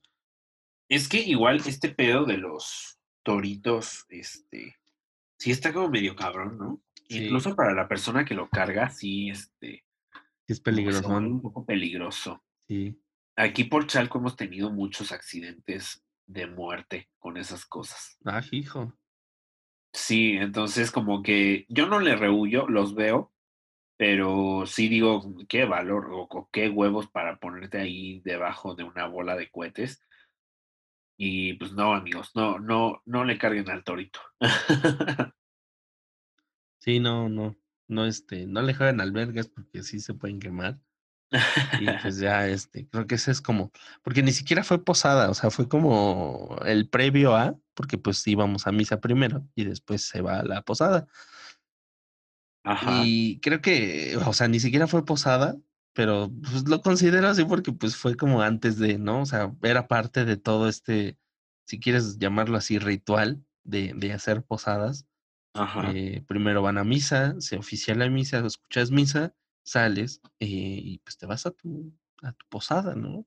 Lo organizas y ah, la, la misa, yo me acuerdo que era como a las siete de la, de la, de la noche, duraba una hora, salías a las 8, te ibas a, de 8 a 9, 10, y ya, a las 10 te regresabas a tu casita, y muy bien. Pero este, esta sí no, esta sí, sí me acuerdo, estuvo, estuvo fea, estuvo fea. y ni siquiera fue la posada, fue, o sea, fue como el pre. ¿Y tú? ¿Alguna que recuerdes? Sí, pero muy distinta a tuya. Fíjate que yo pensé que ibas a decir una, una experiencia como a, mi tono. pero es, es, muy distinta. Fíjate que yo, eh, yo tengo una hermana mayor. Entonces, como hermana mayor, lo que resulté siendo yo fue un lastre para, eh, pues para cuando ella quería salir de fiesta, porque pues, era este maldita cosa que tenías que llevar si querías salir de fiesta, ¿no? Entonces, pues, eh, de pronto mi hermana se vio muy generosa, la verdad, eh, conmigo y me compartió a sus amigos y, y, logramos ahí como hacer algo y así. Y de, de, pronto vino un diciembre. Para esto, o sea, justo para que vean lo gracioso de todo, es que para esto yo creo que yo tenía como unos 15 años, 16. No, como 15. Ok. Entonces todos decidieron hacer una, una posada, pero una posada que iba a tener un cover de entrada. Y entonces todos dijeron, no, no, güey, llamamos a todos los amixes, eh, les damos aquí la entrada y les cobramos y les vendemos alcohol y vas a ver qué va a salir. Así un, un, un negociazo, ¿no? Entonces ya Aquí ya mentalidad de tiburón, amigos. Obvio, obviamente. Entonces, pues ya nos creíamos todos unos empresarios inversores y pusimos ahí nuestro dinero, eh, le pusimos un buen de ganas, alquilaron ahí como que un patio de un salón, este, y ya, ¿no? Entonces la peda iba a estar masiva, iba a estar cabrona, nosotros lo imaginábamos así como no mames el nivel de pedez que nos vamos a poner, el nivel de fiesta que vamos a tener. La gente va a estar ahí en la, en la entrada y le vamos a tener que mediar para que entra, quién no entra, quién sí trae el audio, que así, ¿no? Entonces, ya no estás bien inventadas, bien posadas. Entonces, este, pues ya teníamos con todo y llegó el evento, llegó el día, la noche de ese evento. Eh, y pues nada, amigos. Se cayó el evento. Se nos cayó el evento porque no llegó ni una pinche mosca. O sea, madre. Sí, llegaron como cuatro o cinco amigos, eh, aparte de los que estábamos siempre. Ah. Pero pues no llegó nadie, no llegó ni una verga, amigos. Entonces, eh, igual yo creo que porque vivimos en Chalco, vivimos muy, muy lejos de esta sociedad y nuestros amigos pues vivían en, la creme de la creme de esta sociedad, entonces vivían en la Roma y en la Condesa y no se querían mover a Chalco. Eh, pero pues en algún momento pasó por nuestra mente que esa sería una excelente idea, traer a todos a Chalco y decir, güey, claro que pega, o sea, nuestros amigos nos van a seguir de que al fin del mundo. Sí, sí. Sí, son, incondicionales. Obvio, o sea, y que todos son incre. Entonces. Juan, este, como, eh, no sé, a ver, espérame, espérame, espérame. Eh, o algún como nombre de, de, de este, de guarro. ok. Ay, bueno, no sé, o sea, como, no sé, Juan, o sea, si ves eh, llegar un grupo de, de, muchachitos bien, así como yo. Ah, ya. Eh. Ah. O sea, tú déjalos pasar. Tú déjalos o sea, no pasar. la cadena ni nada. O sea, tú déjalos pasar, son mis amigos. Ajá, igual por el eh. radio, ya sabes, me avisas, entran cinco, entran siete. Pero no, se te cayó el evento, amigo se me turbocayó el evento, pero en realidad se volvió un evento, o sea, se volvió mi peor experiencia de una posada, porque al final todo el alcohol que habíamos comprado eh, para alimentar una fiesta masiva terminó en nuestro cuerpo, en, nuestros benditos cuerpos, y cuando uno es joven, pues absorbe alcohol así como esponjita, ¿no? Nada más le y ya, ¿no? Ni, ni te pega ni nada. No, no, nada. Eh, que bendita la juventud, chingada. bendita la juventud. Pero fíjate que esa vez, o sea, justo ahí es cuando empieza lo malo, porque yo dije, no, pues igual, bueno, no vino nadie a la peda, pero pues aquí entre todos los amigues nos vamos a echar una peda como las de siempre y nos vamos a divertir un chingo y me vale verga, igual ya rentamos este lugar. Y ya, bien pedos, este, intentamos romper la piñata y ah, qué divertido, qué diversión. Yo lo pensaba así, amigos, pero en realidad, o sea, la cantidad de ingesta de alcohol que tuvimos ese día, eh, pues fue masiva. Fue astronómica. Ajá. Fue de, de proporciones ahora sí que bíblicas. Sí, aparte justo en cuanto cerramos la puerta, como que todos corrimos a embriagarnos, eh, porque igual ya habíamos invertido en todo ese alcohol, o sea, todo este alcohol sí, pues, en vez de, pues no se va a quedar ahí. Ajá.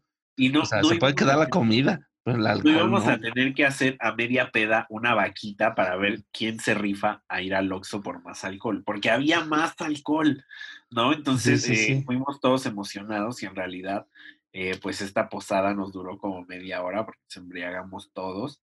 Eh, después eh, terminamos casi todos pues del nivel de embriaguez vomitando el pasto de ese salón. Mira, terminó bien. O sea, ¿sabes que una peda estuvo chingona? Cuando alguien vomita algo en la casa. Pero es que justo se vuelve, se vuelve, sabes que estuvo buena cuando alguien lo vomita. pero después de unas horas de fiesta. O sea, literalmente lo que fue cerrar la puerta, media hora después estábamos todos vomitando, todos hasta la madre, todos sin poder bajarnos la peda, eh, todos como intentando comer o tomar café y todos inconscientes de un grado de alcohol gigantesco. Entonces, eh, pues no, no, en realidad no, no fue una buena fiesta, o sea, fue como un jajaja, uy, estamos, estamos ultra pedos. Y pues nada, eh, una, de mis peores experiencias, porque aparte, pues sí, llevó muchísimo como la, la idea de perder dinero, de, aparte de perder dinero, de ir a limpiar todo lo que hicimos eh, al otro día, porque el salón se tiene que entregar limpio. Eh, y todas esas cosas, como el hielo todo se derritió, se quedó como tirado en el, en el piso. Eh, el, como las barras de sonido que habíamos rentado y cosas así, igual terminaron como una mierda. Eh, sí, no, no, no, todo mal. O sea, ese, ese es mi único consejo, amigos, si van a hacer una posada, eh, al menos aseguren cierto público, porque No, no está chido que nadie, que nadie llegue al evento y entonces se te tire por completo. Sí. Y pues nada. No lo hagan en Chalco. no lo hagan en Chalco porque pues Chalco queda lejos de la sociedad porque pues hay que apartar a la chusma, ¿verdad? Eh, porque la gente bien vive en Chalco y hay que apartar a la chusma. Y yo creo que, ¿sabes qué? O sea, justo creo que de ahí te viene mi miedo a hacer eventos muy grandes. O sea, yo creo que desde, no sé si desde entonces, a lo mejor lo intenté un par de veces más, pero eh, hoy en día ya soy alguien muy de eventos muy chiquitos, ¿no? O sea, que van a venir cinco o seis amigos y que sé que van a venir y ya. No, no me yo arriesgado a volver a tener otro evento así masivo que yo invite a 200 personas y que sé que van a venir o algo así. A lo mejor hoy en día jalo más gente, ¿no? Pero no me he atrevido yo a, a decir, órale, vengan y así, ¿no? ya me agarró el pan. La fiesta de fin de año de Avon. Ajá. Ah, bueno, pero el empleado viene de a huevo, ¿no? O sea. si no, no se le paga el aguinaldo. Ajá, sí, sí, sabes, sabes bien, sabes. Claro, claro. Entonces, pues así está el pedo. Sí. Esa es la peor experiencia en una posada. En una posada. Oh, fíjate que, o sea, eh, cuando todavía existían por aquí, eh, era chistoso porque, por ejemplo, todo empezaba muy bien. Algunas, ¿no? Todo empezaba muy bien. Eh, las cosas este, terminaban bien. Por ejemplo, en una ocasión yo me acuerdo que aquí, aquí mismo en la, en la cuadra, unos vecinos organizaron una y pues, acabó todo. te digo que era como de, como de traje eh, pues nosotros llevamos un guisadito, los vecinos otro y así, ¿no? Se acabó todo, cada quien se llevó su topper, eh, nos llevamos una ración de, o un vasito más de ponche y ya, se acabó, ¿no? Nuestro aguinaldo a los niños em, y piñata rota y todo, ¿no? Se acabó. Y yo me acuerdo eh, que después de eso, ya cuando estaba tragándome mis dulces en mi cuarto, eh, pues de repente pusieron música. Justo ahí donde, donde estaba eh, pues la, la, la, posada, porque pues la posada también fue un poco ambientada con música, pero pues de repente yo me asomo y son mis vecinos y ya estaban chupando. O sea, ya estaban chupando y ya con las, con la, con las bandas, con la banda y el corrido a todo lo que da. Y, este, y pues terminó en una. lado, dices tú. Terminó en una estropeda, o sea, que, que yo me acuerdo, o sea, que, que los escuchaba gritar. los escuchaba gritar ya como en la madrugada, y yo así de no mames, déjenme dormir.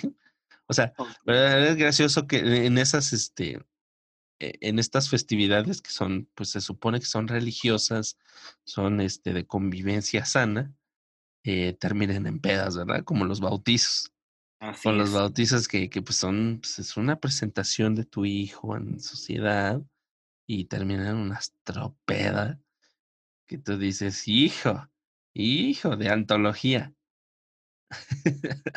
Pero fíjate que a mí me causan muchas, eh, como mucha intriga. ¿Cómo es que la gente piensa, o sea, tanto los bautizos, las comuniones, las presentaciones, eh, o los cumpleaños de los niños, así de que cumple un año, cumple dos, y al final terminan siendo como pedas para adultos. Y sí, digo, como de, güey, ¿quién pensó esto? O sea, no era una fiesta para un niño. No, por supuesto. O sea, ese es el pretexto. Pues bueno, igual así están las cosas. Eh, no sé si quieras comentar algo más sobre las Pues no, o sea, este, pues si, si tienen algo, o sea, por ejemplo, este, pues mándenos un DM o un correo. No, un correo no, pues no los revisamos. eh, Un este, comenten en el video de YouTube eh, pues, alguna mala experiencia que hayan tenido o una bonita experiencia, este, porque pues no todo es malo. Este, si en su casa, bueno, en su colonia o en su familia se siguen haciendo estas festividades o que, que ¿qué explicación le dan ustedes? Porque pues a lo mejor nosotros este, decimos esto, que son nuestras teorías, pero a lo mejor la gente sí tiene razones específicas, ¿no? Que ellos eh, dicen, ¿saben qué? Pues nosotros no lo hacemos por, por esto y esto y esto, ¿no? O sea, a lo mejor hay otras razones que pues a lo mejor nosotros no conocemos, pues a lo mejor sí nos gustaría conocer. Eh, así que coméntenos, mándenos un DM, ahí platicamos con ustedes. Y todos en Instagram. No las hacemos porque no queremos. y tú y Punto. quedando así como estúpidas. Les mandamos payasitos. sí. Eh, no, pues sí, yo creo que yo nada más concluyo con que me gustan mucho estas fiestas navideñas. Desgraciadamente el COVID nos ha tirado este año, pero eh, pues esperemos volver, poder volver a celebrarlas en algún momento. Sí. Eh, porque... Ya, mira, ya por lo menos ya, ya vamos de gane, ya se acabó este pinche año. O sea, ya estamos a una quincena de que se acabe el pinche año. Ya, o sea, ya. Ya, amigos, ya, ya. Es el último empujoncito. Y yo sé que a lo mejor, eh, pues el próximo año no va a ser como que el primero de enero, pum, ya se apareció el coronavirus, ya desapareció todo, o sea, no. Pero por lo menos ya dices, ah, ya, ya, ya hay una luz al final del túnel, ya se puede ver la luz, ¿no? Eh, las vacunas y todo esto. Y dices, bueno, ya, este, ya todo esto va a pasar. Eh, pues literalmente casi, casi fue un año si no es que va a ser un año para muchos, eh, que por ejemplo no, y esto yo creo que ya lo, lo, uso como cortinilla para pasar al, ahora que dijo quién, Ajá. Eh, yo orgánico, orgánico, ojo acá empresas, este, yo soy orgánico, yo voy a hacer que estas cosas parezcan eh, lo más fácil y lo más orgánico. Este, te digo que a lo mejor eh, estas cosas, este, parece que hay una esperanza, es un año, un año muy difícil para mucha gente y, y ya, o sea, no, no, mm, tampoco bajemos la guardia, pero eh, te digo, a lo mejor para muchas personas esto del confinamiento va a seguir siendo gente que va a seguir trabajando a distancia y con esto de trabajo a distancia quiero eh, decir eh, una noticia, un ahora que dijo quién, y ahora lo que dijo fue el gobierno hizo algo bien. Hizo algo bien.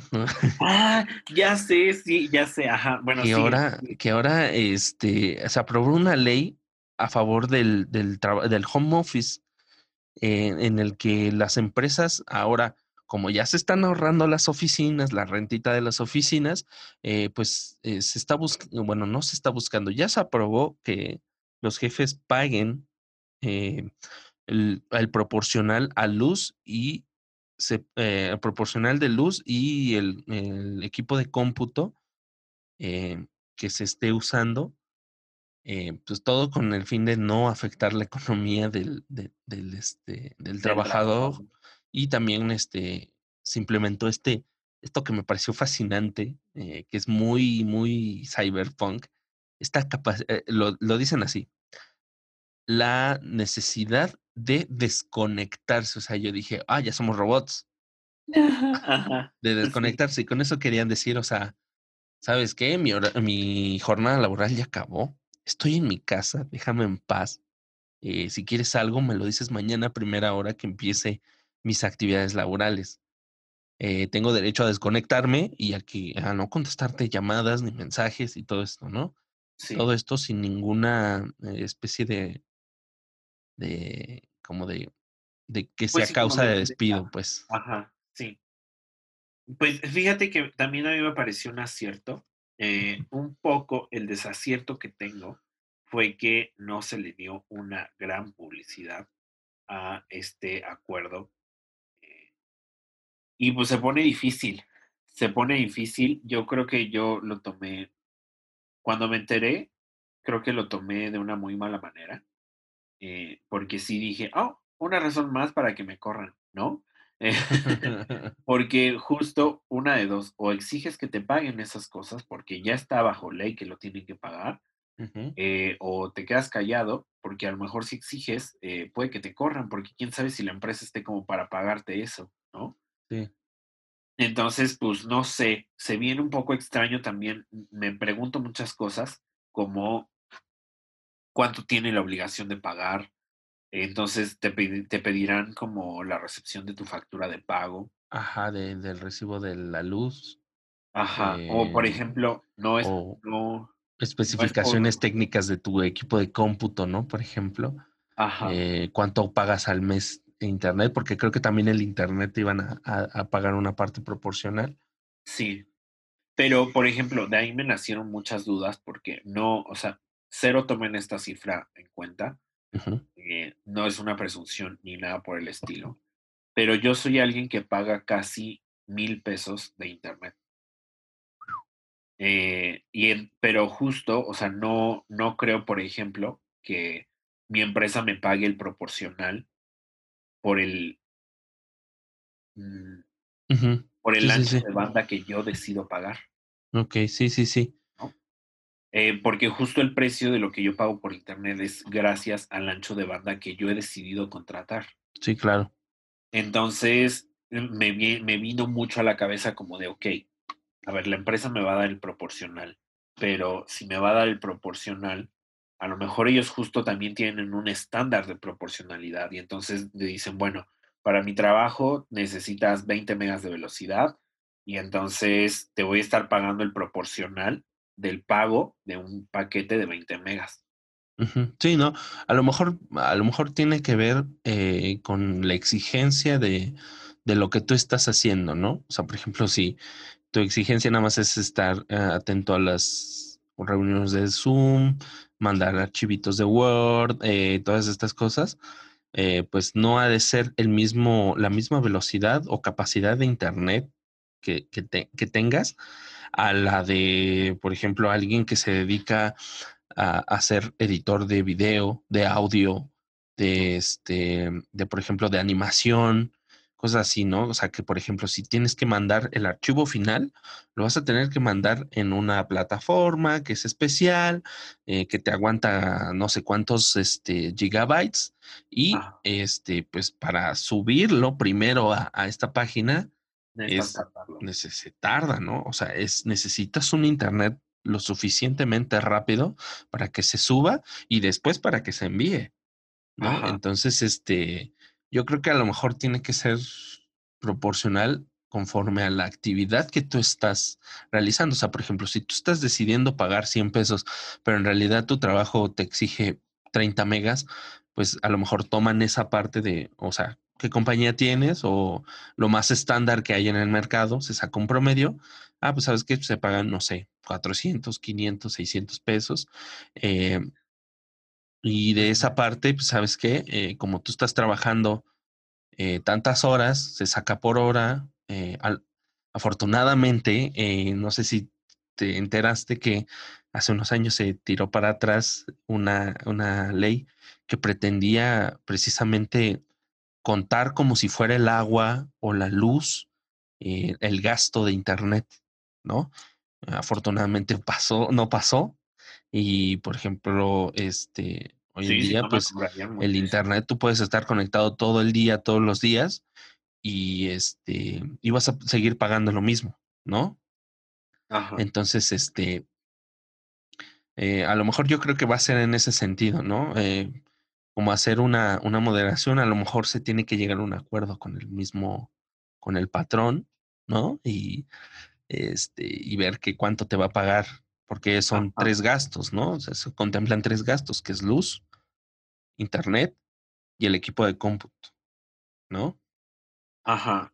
Y fíjate que justo también, como en esta versión pesimista de la recepción de esta autorización, yo también dije, creo que justo el gobierno le está dando más razones a las empresas para regresarnos de tiempo completo a las oficinas.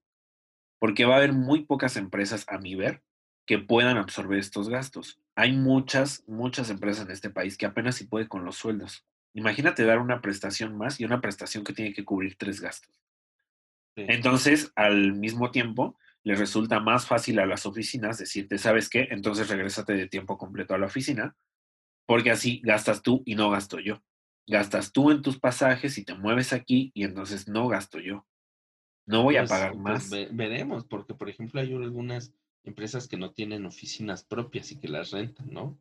Entonces, este, eh, tenemos, por ejemplo, que, o sea, no, hay que pagar la renta, ¿no?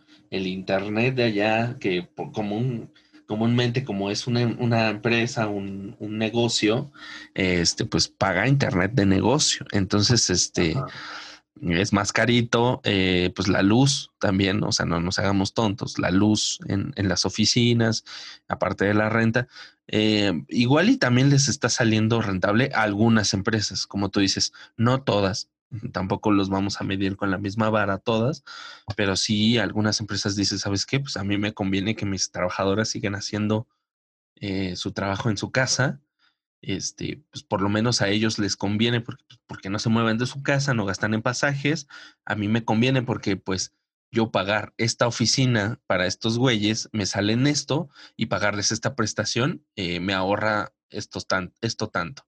¿No? Algunas, eh, comúnmente yo creo, yo quiero pensar que son las más grandes las que van a decir, sí, a huevo, pero las más chicas o las medianas, eh, este, van a decir, híjole, compa, pues creo que no me conviene tanto ah, pagar más impuestos por una nueva prestación a mandarlo otra vez a las oficinas. Sí, pues no sé, habrá que experimentar todavía sobre este, esta reforma a la ley, a la ley del trabajo.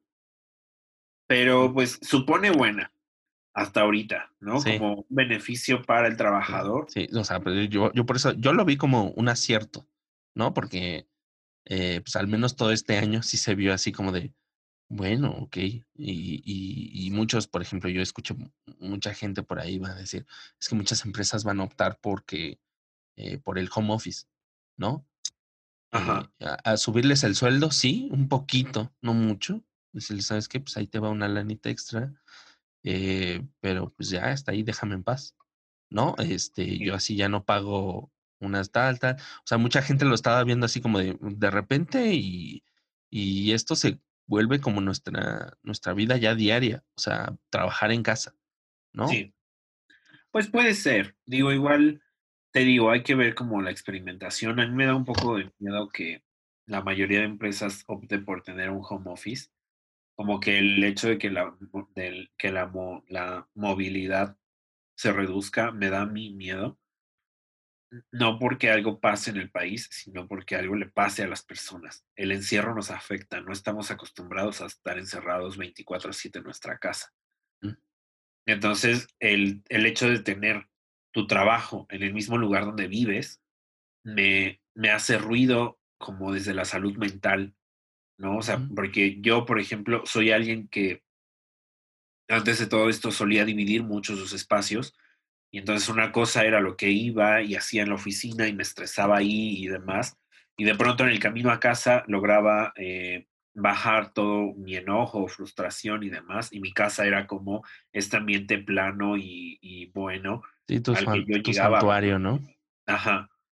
Y ahora, pues el problema justo es el problema de todo este año, ¿no? O sea que yo ya no tengo como cabida para dar un respiro, justo por el Vivo en una empresa que me explota constantemente. Antes de grabar esto, un domingo por la noche, estaba, seguía yo trabajando y era un domingo, ¿no? Entonces, eh, sí vivo como en una empresa que me explota y yo ya no tengo un lugar en donde llegar a descansar y decir, ya, llegué aquí y nadie más me va a molestar porque ahora pues eso como moverme de un lado a otro, nada más pasar de la oficina a mi cuarto.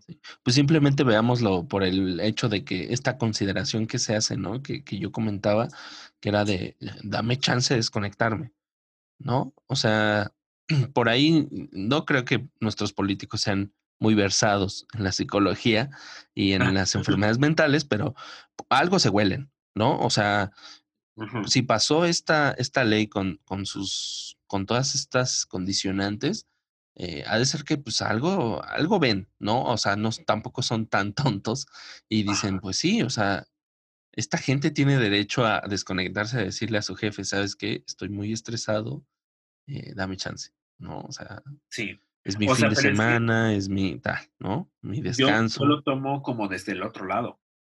O sea, no sé si yo vivo muy ansioso en mi trabajo, pero sí digo, güey, si yo le digo a mi jefe, deja de molestarme ahorita, eh, pues a lo mejor el siguiente lunes que llegue, ya no llego, ¿no? Sí. Porque justo, pues mi jefe puede ser así de voluble. Y, el chiste de que no le hagas caso cuando él quiere que le hagas caso, eh, pues se, se, vuelve como una cierta, eh, pues como si te le, afrontaras y entonces no le gusta y, y, y, justo yo tengo un jefe que es bastante módico, ¿no? He tenido jefes mucho más absorbentes y he tenido jefes mucho más eh, controladores y entonces sí estoy pensando como en otras empresas de que su personal en casa les diga como de, no, pues ya se acabó mi horario y ya no te voy a hacer caso. Sí, sí, sí. Sí, eso, o sea, eso, se ve en, en todas, ¿no? En todos lados.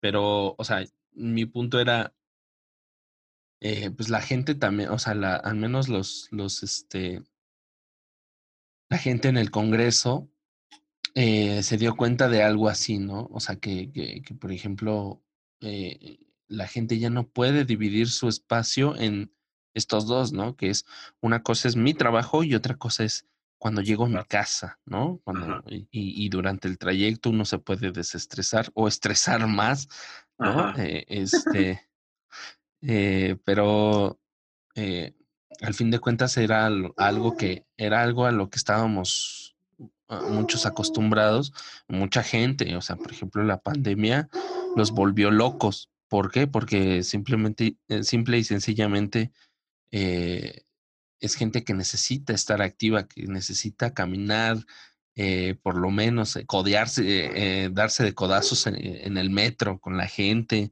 este, sentir que, llega tarde a la oficina, ¿no? Es gente que, que necesita esta, esta energía, esta, esta, ahora sí que esta aventura de, vivir en la, al menos en la Ciudad de México.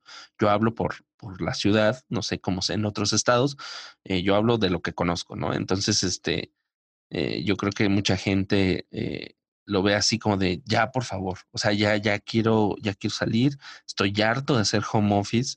Eh, hay mucha gente que, por ejemplo, yo conocí que al principio todo bien, todo chido, te decían, ah, no más, qué chido, y luego ya después, unos meses después, decían que habían modificado su, su este, que se había modificado su, sus estados de sueño, ¿no? Bueno, ¿cómo se dice? Su, ¿Su mm, rutina diaria? Su rutina de sueño, más bien. Ah. O sea que no es que como que llegue la una, doce de la noche, que mucha gente se duerme a esa hora, eh, a, la medianoche, que, llegue la noche y digan, sabes que pues ya me voy a dormir, mañana tengo que pararme a trabajar.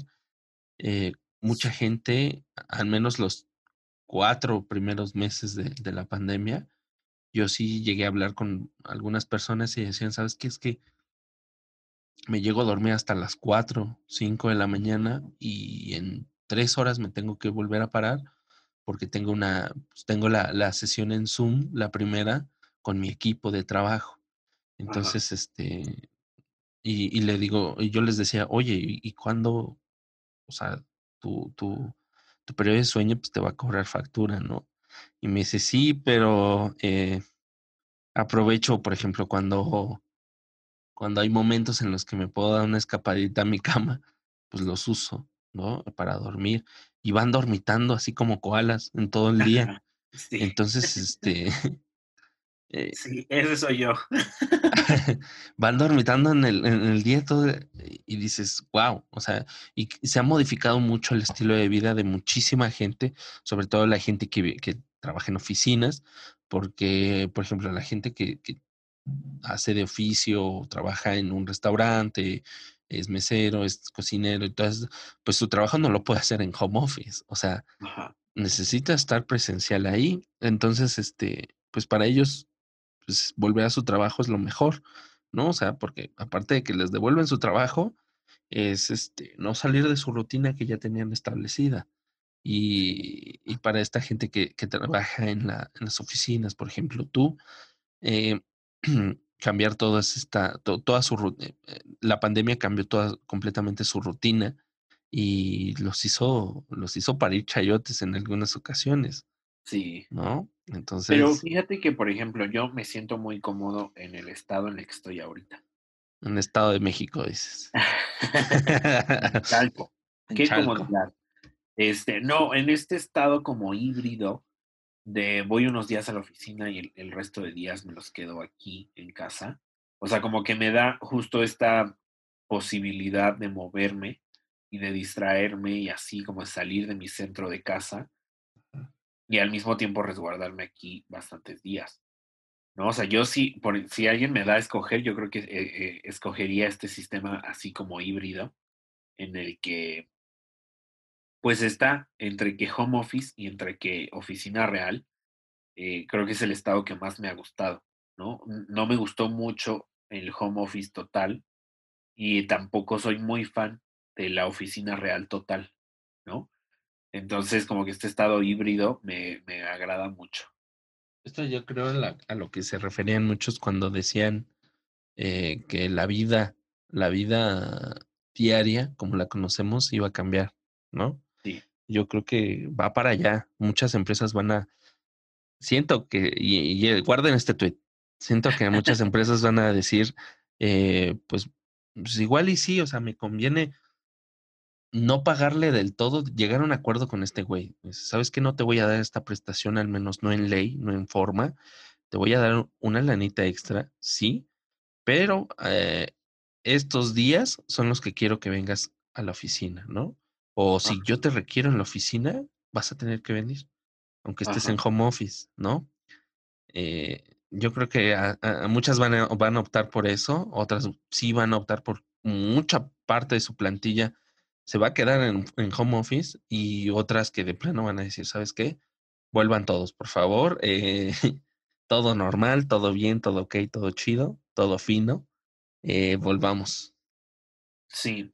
Pues mira, ahora sí que hay que dejar que el tiempo avance. Ya es Navidad y podemos festejar unos momentos y como dices tú, ver la luz hacia el siguiente año y ver cómo nos va en estos temas laborales. Sí, sí, sí. Pero bueno, ¿tú tienes algo? ¿Tienes un chisme, una noticia, algo? Es rapidito y en realidad es parte de este México mágico. Uf. Me encanta. Me encanta a mí también. Me, encanta. Es, eso algo que e, es, son esas cosas que tú dices, no puede ser posible, pero es posible. O sea, está pasando. Sí, eh, pues fíjate que no sé si tú conozcas a alguien que se llama Eleazar Gómez. Ajá. Hay medio sonadillo el vato. Sí, no, a ver, espera. No sé. No, sé. a lo mejor te lo recuerdas, te digo algo como de le mordió la cara a su novia, ¿no? Mm, la golpeó en público, ¿no? Creo que sí. Bueno, pues ahí un, un, sujeto, un sujeto. un sujeto que se llama Eleazar Gómez. Ajá. Eh, que al parecer golpeó a su esposa en público y después le mordió la cara en su casa. Ajá. Eh, pues él, bueno, no él, su abogado salió a decir que antes del 24 de diciembre va a estar fuera de la cárcel, que ya tienen todo el trato pactado y que pues no es nada más más que su novia buscando dinero. Que todo esto es un show de su novia para buscar dinero y que para buscar más fama. Y pues nada, amigos, así es nuestro México mágico, así es como este club de hombres que gobierna el país eh, protege a otros hombres y entonces se pasan el sistema judicial por donde les quepa, haciendo que un hombre que golpeó públicamente a su novia y que después le mordió la cara. Es que, mira, también, también algo que me da mucho coraje luego es que eh, y, aquí voy a recordar uno, e, esta escena de Los Simpson de donde le dice, ¿Te, imaginas un mundo sin abogados? Y todo el mundo es feliz, ¿no? este, creo que mucho, hay muchos abogados, eh, abogánsters, les dicen los señores, como yo, eh, que, que, que, usan todas estas lagunas eh, legales, ¿no? Que en la ley hay muchísimas, muchísimas lagunas legales y que dice, ¿sabes qué? Mira, por aquí, por acá, por allá, ¿no? Eh, creo que luego la, la, la profesión de abogado eh, eh, no, tiene la, no tiene ética laboral. Muchas veces, lamentablemente, la ética en, en la profesión de, de, de la abogacía no existe, ¿no? porque si uno fuera sensato y uno viviera en una, una sociedad completamente justa, eh, este tipo de cosas eh, no pasarían por alto de la justicia, ¿no? Eh, porque hay, hay evidencia más que física, ¿no? De los hechos. Hay fotografías, la mujer fue internada en un hospital para ser intervenida por, por, los mordiscos. Hay, hay, hay, evidencia, pero estoy seguro que como lo llevó el, los abogados, tanto de ella como de él, encontraron ahí unos vacíos, unas lagunas que aprovecharon. Y, y, luego sí da coraje porque tú dices, es que en el nombre de la justicia, esto se va a escuchar bien mamón, pero en el nombre de la justicia esto no debería pasar. ¿Por qué? Porque hay una persona que resultó herida, ¿no? Que, y que ahora parece ser la culpable. Y, ajá, exacto. O no la, no la culpable, sino simplemente no tiene pruebas. ¿No? Resulta que no tiene pruebas, que no es procedente, que esto y aquello, a pesar de que hay evidencias eh, literalmente físicas de la agresión. Entonces, este, creo que luego los, los sistemas eh, judiciales en, en, en, no solo en México, en, en, muchísimas partes del mundo, sino es que en todos, eh, tienen estas lagunas donde pues estos hijos de su chingada madre aprovechan para, para, pues sí, para sacar el trabajo, ¿no? Eh, yo creo que, no sé, o sea, yo ahorita ya me está ganando el coraje y creo que no estoy siendo objetivo, pero eh, si, si somos objetivos, yo creo que eh, la ley debería modificarse en ese sentido de que, ok, hay lagunas. Este güey ya le encontró, encontró una laguna, independientemente, pues ahora vamos a mandarlo, no sé, es que todo el proceso para cambiar o reformar una ley es muy cansado, es muy burocrático eh, y pues de repente parece imposible, ¿no? Eh, cambiar todos estos, rellenar todos estos agujeros. Lo cansado, deja tú lo cansado y largo del proceso. O sea, yo en cuanto me enteré, o más bien en cuanto vi la nota en internet, sí, lo único que pensé fue, creo que este es un caso más, prueba, para todos aquellos que piensan que el machismo ya no existe y que la lucha feminista es por absolutamente nada más que atención. ¿No? O sea, justo para esas personas que dicen como de, ay, es que yo no sé ni para qué marchan ni la verga y este, igual ni hacen nada, nada más quieren llamar la atención y bla, bla, bla. Pues este es un caso, amigos. O sea, díganme qué más evidencia quieren más que un video de Eleazar golpeando a su novia y después las marcas de las mordidas en su cara. ¿Qué más prueba quieren para pensar que Eleazar es demasiado violento y que Eleazar debería pagar un castigo? Sí frente a estos actos. Sí, sí. También, también eh, ahí entran, por ejemplo, el tráfico de influencias, ¿no? Eh, que, en, pues en este país casi no se da, ¿verdad? Entonces, este, pues no solamente es para en contra de las mujeres, sino eh, se da mucho y, y, la gente es un es de dominio público que la gente rica cuando cometen algún delito, gente rica, influyente, con contactos eh, o famosa, eh, cuando comete algún ilícito, eh, pues la gente, luego, luego lo que dicen es, ah, al rato sale. O sea, al rato le llama a sus amigos, a sus contactos, va a salir, ¿no? y de repente, pues como que la gente ya no tiene como esta fe, ¿no? En la, en la, en la, en la justicia y pues con justa razón, o sea, no los culpo, definitivamente no los culpo y este es un caso donde, eh, eh, pues sí, si tú quieres llamarlo así, eh, puedes llamarlo así, yo lo veo más bien como un hecho de de un cabrón que se aprovecha de lagunas legales y que estoy seguro que ese güey tiene un chingo de contactos, ¿no? Porque si hubiera sido, por ejemplo, alguna otra agresión eh, a otro hombre, por ejemplo, eh, lo mismo hubiera pasado. O sea, el güey sale y aunque lo hubiera matado incluso, ¿no? A esta otra persona, este güey sale en Navidad, como dice su, ¿por qué? Porque no hay pruebas, porque esto, por aquello, ¿no? Eh, y sí, o sea, en parte eso es como lo que el movimiento feminista busca, pero también no habría que desatender por otra parte que el tráfico de influencias también juega un papel importantísimo en estos casos de, de, injusticia. Eh, injusticia en el sentido mm, más, eh, más literal, ¿no? Injusticia total. ¿Por qué? Porque, o sea, como tú dices, ¿qué más pruebas necesitas de que este güey si hubiera podido, hubiera cometido un, un feminicidio, ¿no? La hubiera matado. Sí.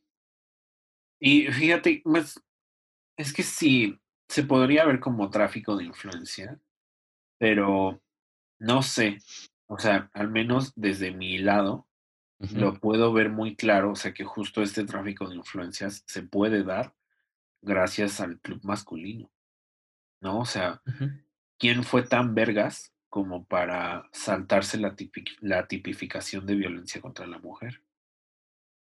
O sea, ¿qué círculo tan fuerte tiene que estar como para que tengas tantas evidencias para un caso de este tipo y se las pasen?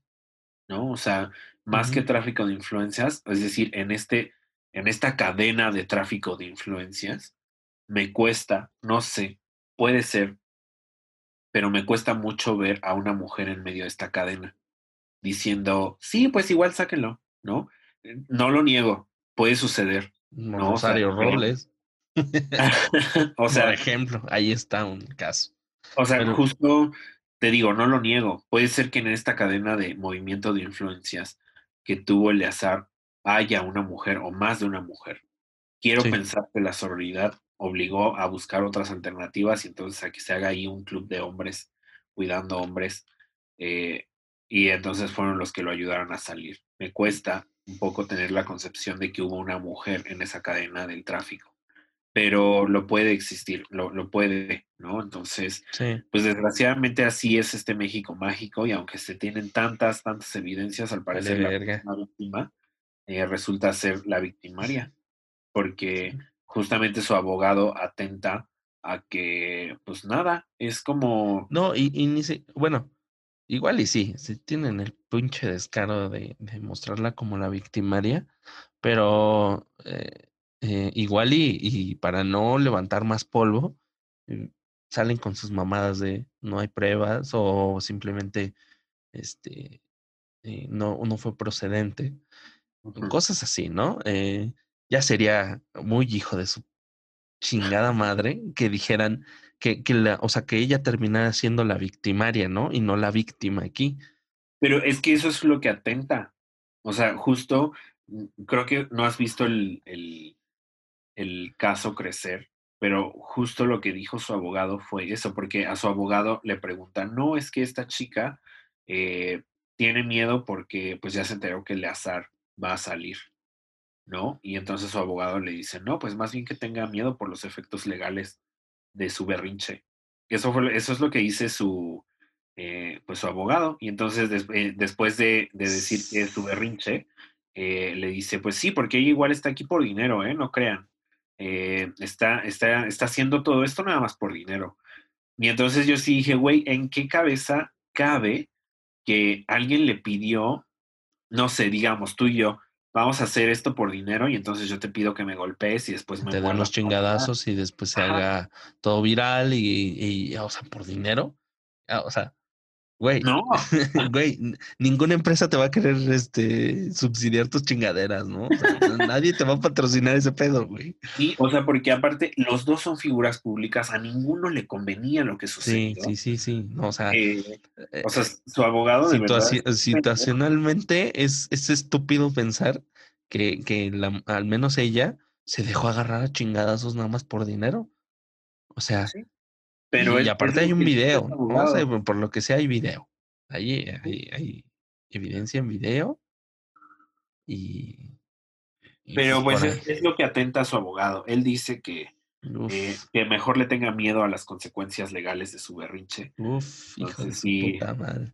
Ajá, sí, dije, bueno, eh, México mágico. Pues ya veremos, ¿no? Eh, este, como, como cómo procede todo, eh, siento que va a terminar en, desgracia y en una injusticia horrible. Pero bueno. Igual. Pero veamos cómo, cómo avanzan los, los, actos. Sí, sí, sí. Bueno, pues, ¿algo que recomendar? Algo que recomendar. Sí, sí, sí, sí, pero a ver, empieza tú en lo que yo encuentro eh, esto que, quería, que quiero recomendar. Eh, ¿O tú, no tienes algo? sí, de ah. hecho, o sea, tengo algo que quiero volver a recomendar. Ah, ok. Les vuelvo a recomendar The Morning Show. Ah. Eh, sé que lo recomendé la semana pasada, pero la semana pasada, Pasada. les comenté, no cerraba yo ese capítulo final y descubrí exactamente por qué la advertencia. La verdad es que tiene un final que te matas. Eh, está muy cabrón. Justamente, yo creo que se vuelve casi obligatorio que saquen una segunda temporada de The Morning Show. eh, porque el final es caos, o sea, un caos gigantesco, de verdad. eh, y justo el capítulo termina en una latencia de la narrativa, así, todo pasa rápido, rápido, rápido, rápido, rápido, y al final te quedas ya nada más con una imagen plana de este hombre que eh, acosó a toda su producción. Eh, el final, ese final sí se los puedo contar, el resto del capítulo la verdad es que prefiero que no, pero la última imagen del capítulo es este hombre viendo toda su vida arruinada y muriéndose del coraje en la esquina de su mesa. Es un final epiquísimo y la verdad es que creo que la serie vale muchísimo la pena. ujú. Véanla porque de verdad que, o sea, incluso ya lo vi dos veces. Eh, eh, la verdad es que el capítulo final sí es un cierre magnífico. Eh, imagínense después, tiene el, el capítulo final dura una hora, pero casi 40 minutos son de actos que atan cabos gigantescamente rápido y de pronto la narrativa se vuelve como esto, esto, esto, esto, esto, esto, esto, esto, y después de todo ese caos gigantesco aparece la imagen de este hombre así como viendo su vida derrotada, toda su carrera artística derrotada y muerta por lo que acaba de suceder. Y la verdad es que si véanlo también con muchísima paciencia porque ese último capítulo sí hay- tiene muchísimos mensajes eh, ocultos y todos ahí sincretizados. Eh, échenle mucha, mucho, mucho ojo a la serie porque vale muchísimo la pena. Y pues nada, vean The, The Morning Show. Y yo ya la verdad es que estoy, ya me eché todas las páginas de rumores, qué va a pasar con la segunda temporada, si viene, no, tal vez el COVID lo paró, pero ya están siguiendo en grabaciones, etcétera. Eh, y pues nada, yo ya estoy esperando a que salga eh, la segunda temporada de The Morning. Show, porque alguien me tiene que cerrar ese capítulo con algunas cosas que se quedaron abiertas. Y la verdad es que también quiero ver qué va a pasar después de todo lo que hicieron. es lo único que les puedo como decir. Sí, no. Después de todo lo que hicieron, ¿qué sucede? A, Así te a ver, quedas- a ver, pregunta, pregunta que me surge ahorita. Eh, este, tú, como ya este espectador, ya que se echó toda la temporada, Ajá. ¿crees que si no hacen otra temporada, la, la, la, la serie es perfecta? O sea, termina Sí. muy bien. Sí. O sea, Sí, que es una historia que te cuentan de principio a final, sin doppelganger al final de la pinche temporada, ¿no? Así es. Sí, o, sea, yo creo que justo si ya no publican nada más, yo me quedo satisfecho. Uf. Y, y también es por eso que No, nece- necesitan más, muchachos. Vayan a verla. O sea, ¿qué, ¿qué más quieren? O sea, es una serie que no te deja picado. O sea, que termina con lo que empieza.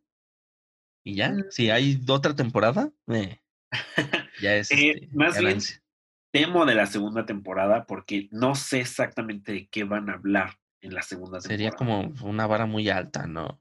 Ajá, o sea, justo el último capítulo eh, tiene tanto ahí metido, eh, o sea, a lo mejor les puedo, ahí, alerta spoiler, ale- adelántense un minuto si no quieren escuchar, ok. Alerta sea, de spoiler. Ajá. pero ah, al, al final, en el capítulo final, el primer desenlace que se da en los primeros 20 minutos es un suicidio gigantesco que ves en primer plano eh, y después todo lo que desata un suicidio.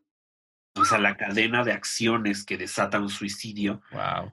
Y después lo acompaña esto de toda la polémica que No, se ha no, visto en la no. cadena. No he visto la serie, pero quiero mandar a felicitar al escritor, porque al parecer está bien escrita.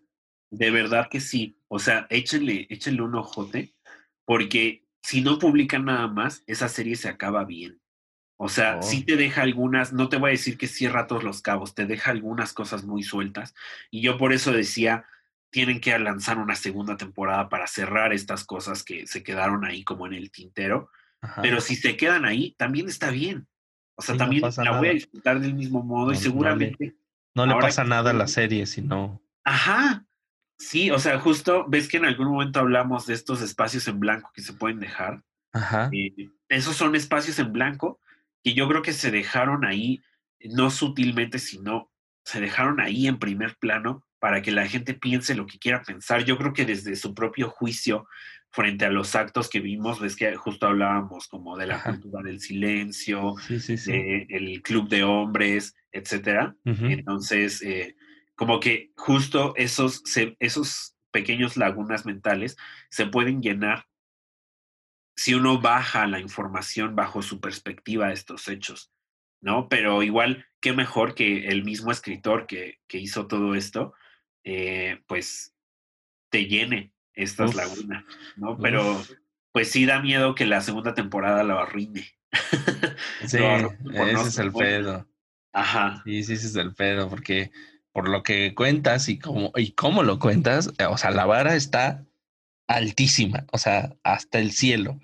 Y, y a lo mejor, si hay una segunda temporada, sería pues, al menos como de un intento de redención, ¿no? O sea, Ah, sería como un camino bastante sinuoso, eh, si lo van a tratar por ahí o no sé. No he visto la, la serie, pero por lo que has contado de lo que trata, eh, pues, pues yo ahorita, así a bote pronto, yo digo que eso sería como eh, fiable, ¿no? O sea, como que...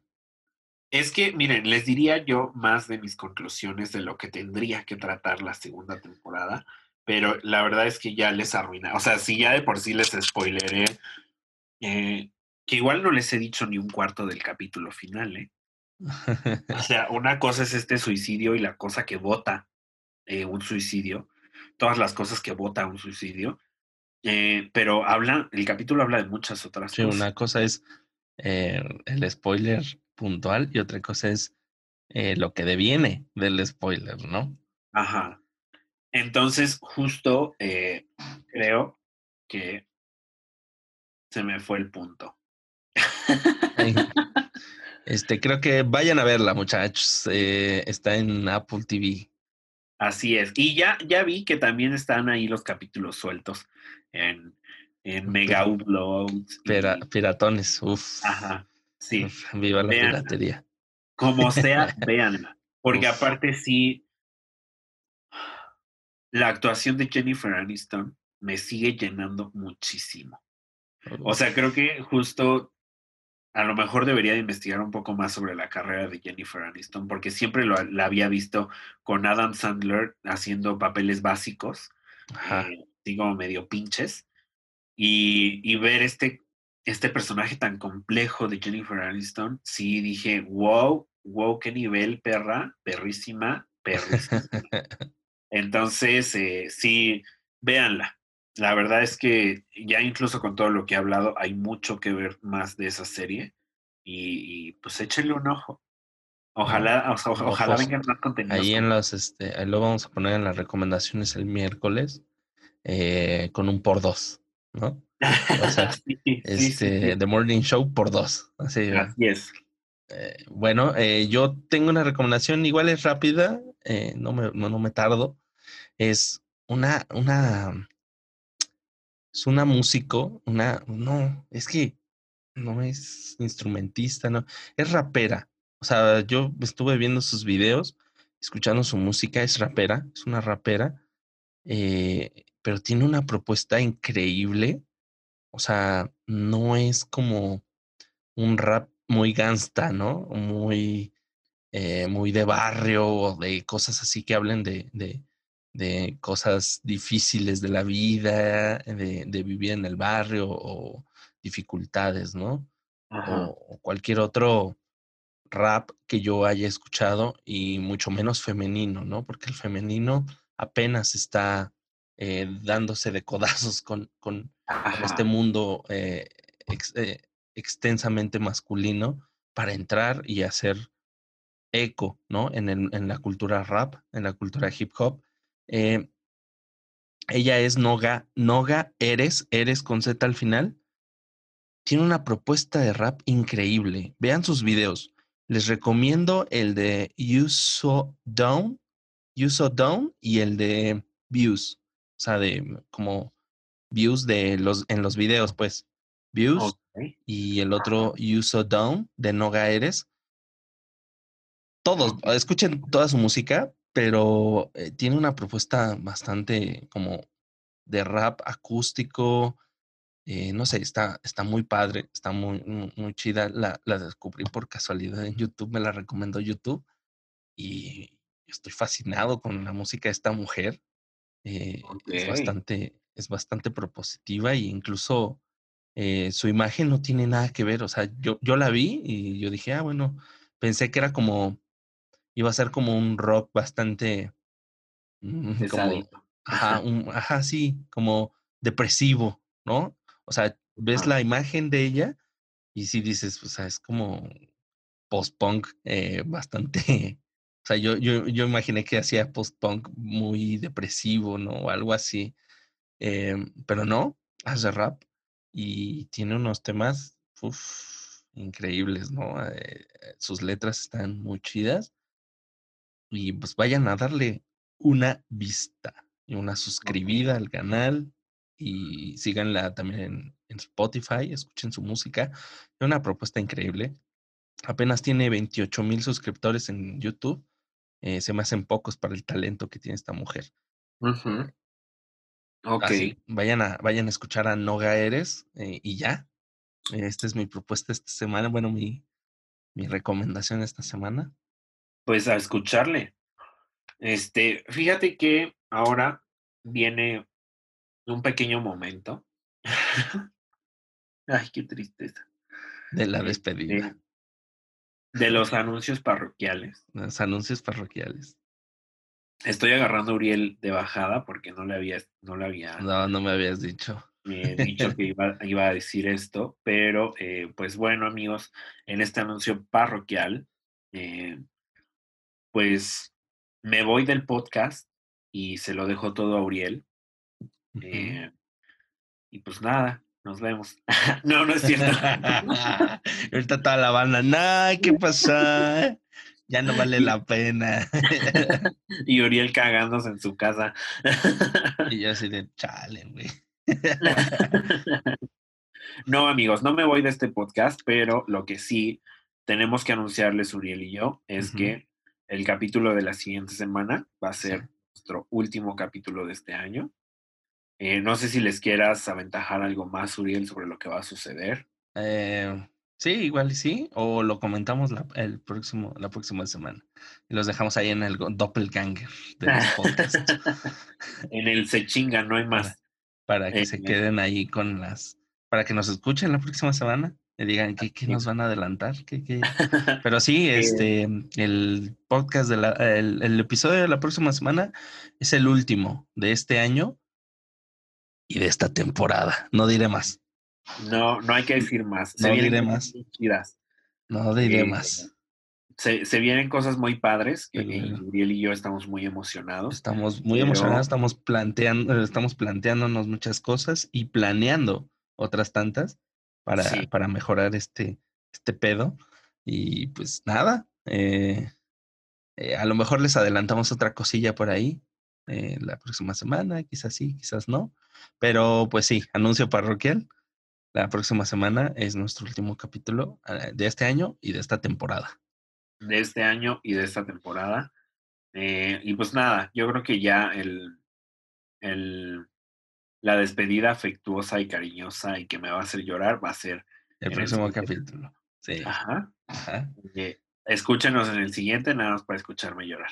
¿Vale? sí, claro, claro. Este se va a llamar, ya veremos, algo que llame la atención que, tenga que ver con lágrimas y mocos. El Joto llorón, así le vamos. Mi amiga llora inconsolablemente. Amiga, no llores, así le vamos a Amiga, no llores. Este, no, pero pues nada, yo a mí me ha encantado este proyecto y ya, no quedamos que las despedidas afectuosas en el siguiente capítulo. Y pues nada, yo ya no tengo nada más. ¿Tú? No, yo tampoco. Eh, a nombre de Ezequiel y, mío, eh, les queremos recordar que siempre, siempre se recuperan de los golpazos de la vida. Chao. Chao.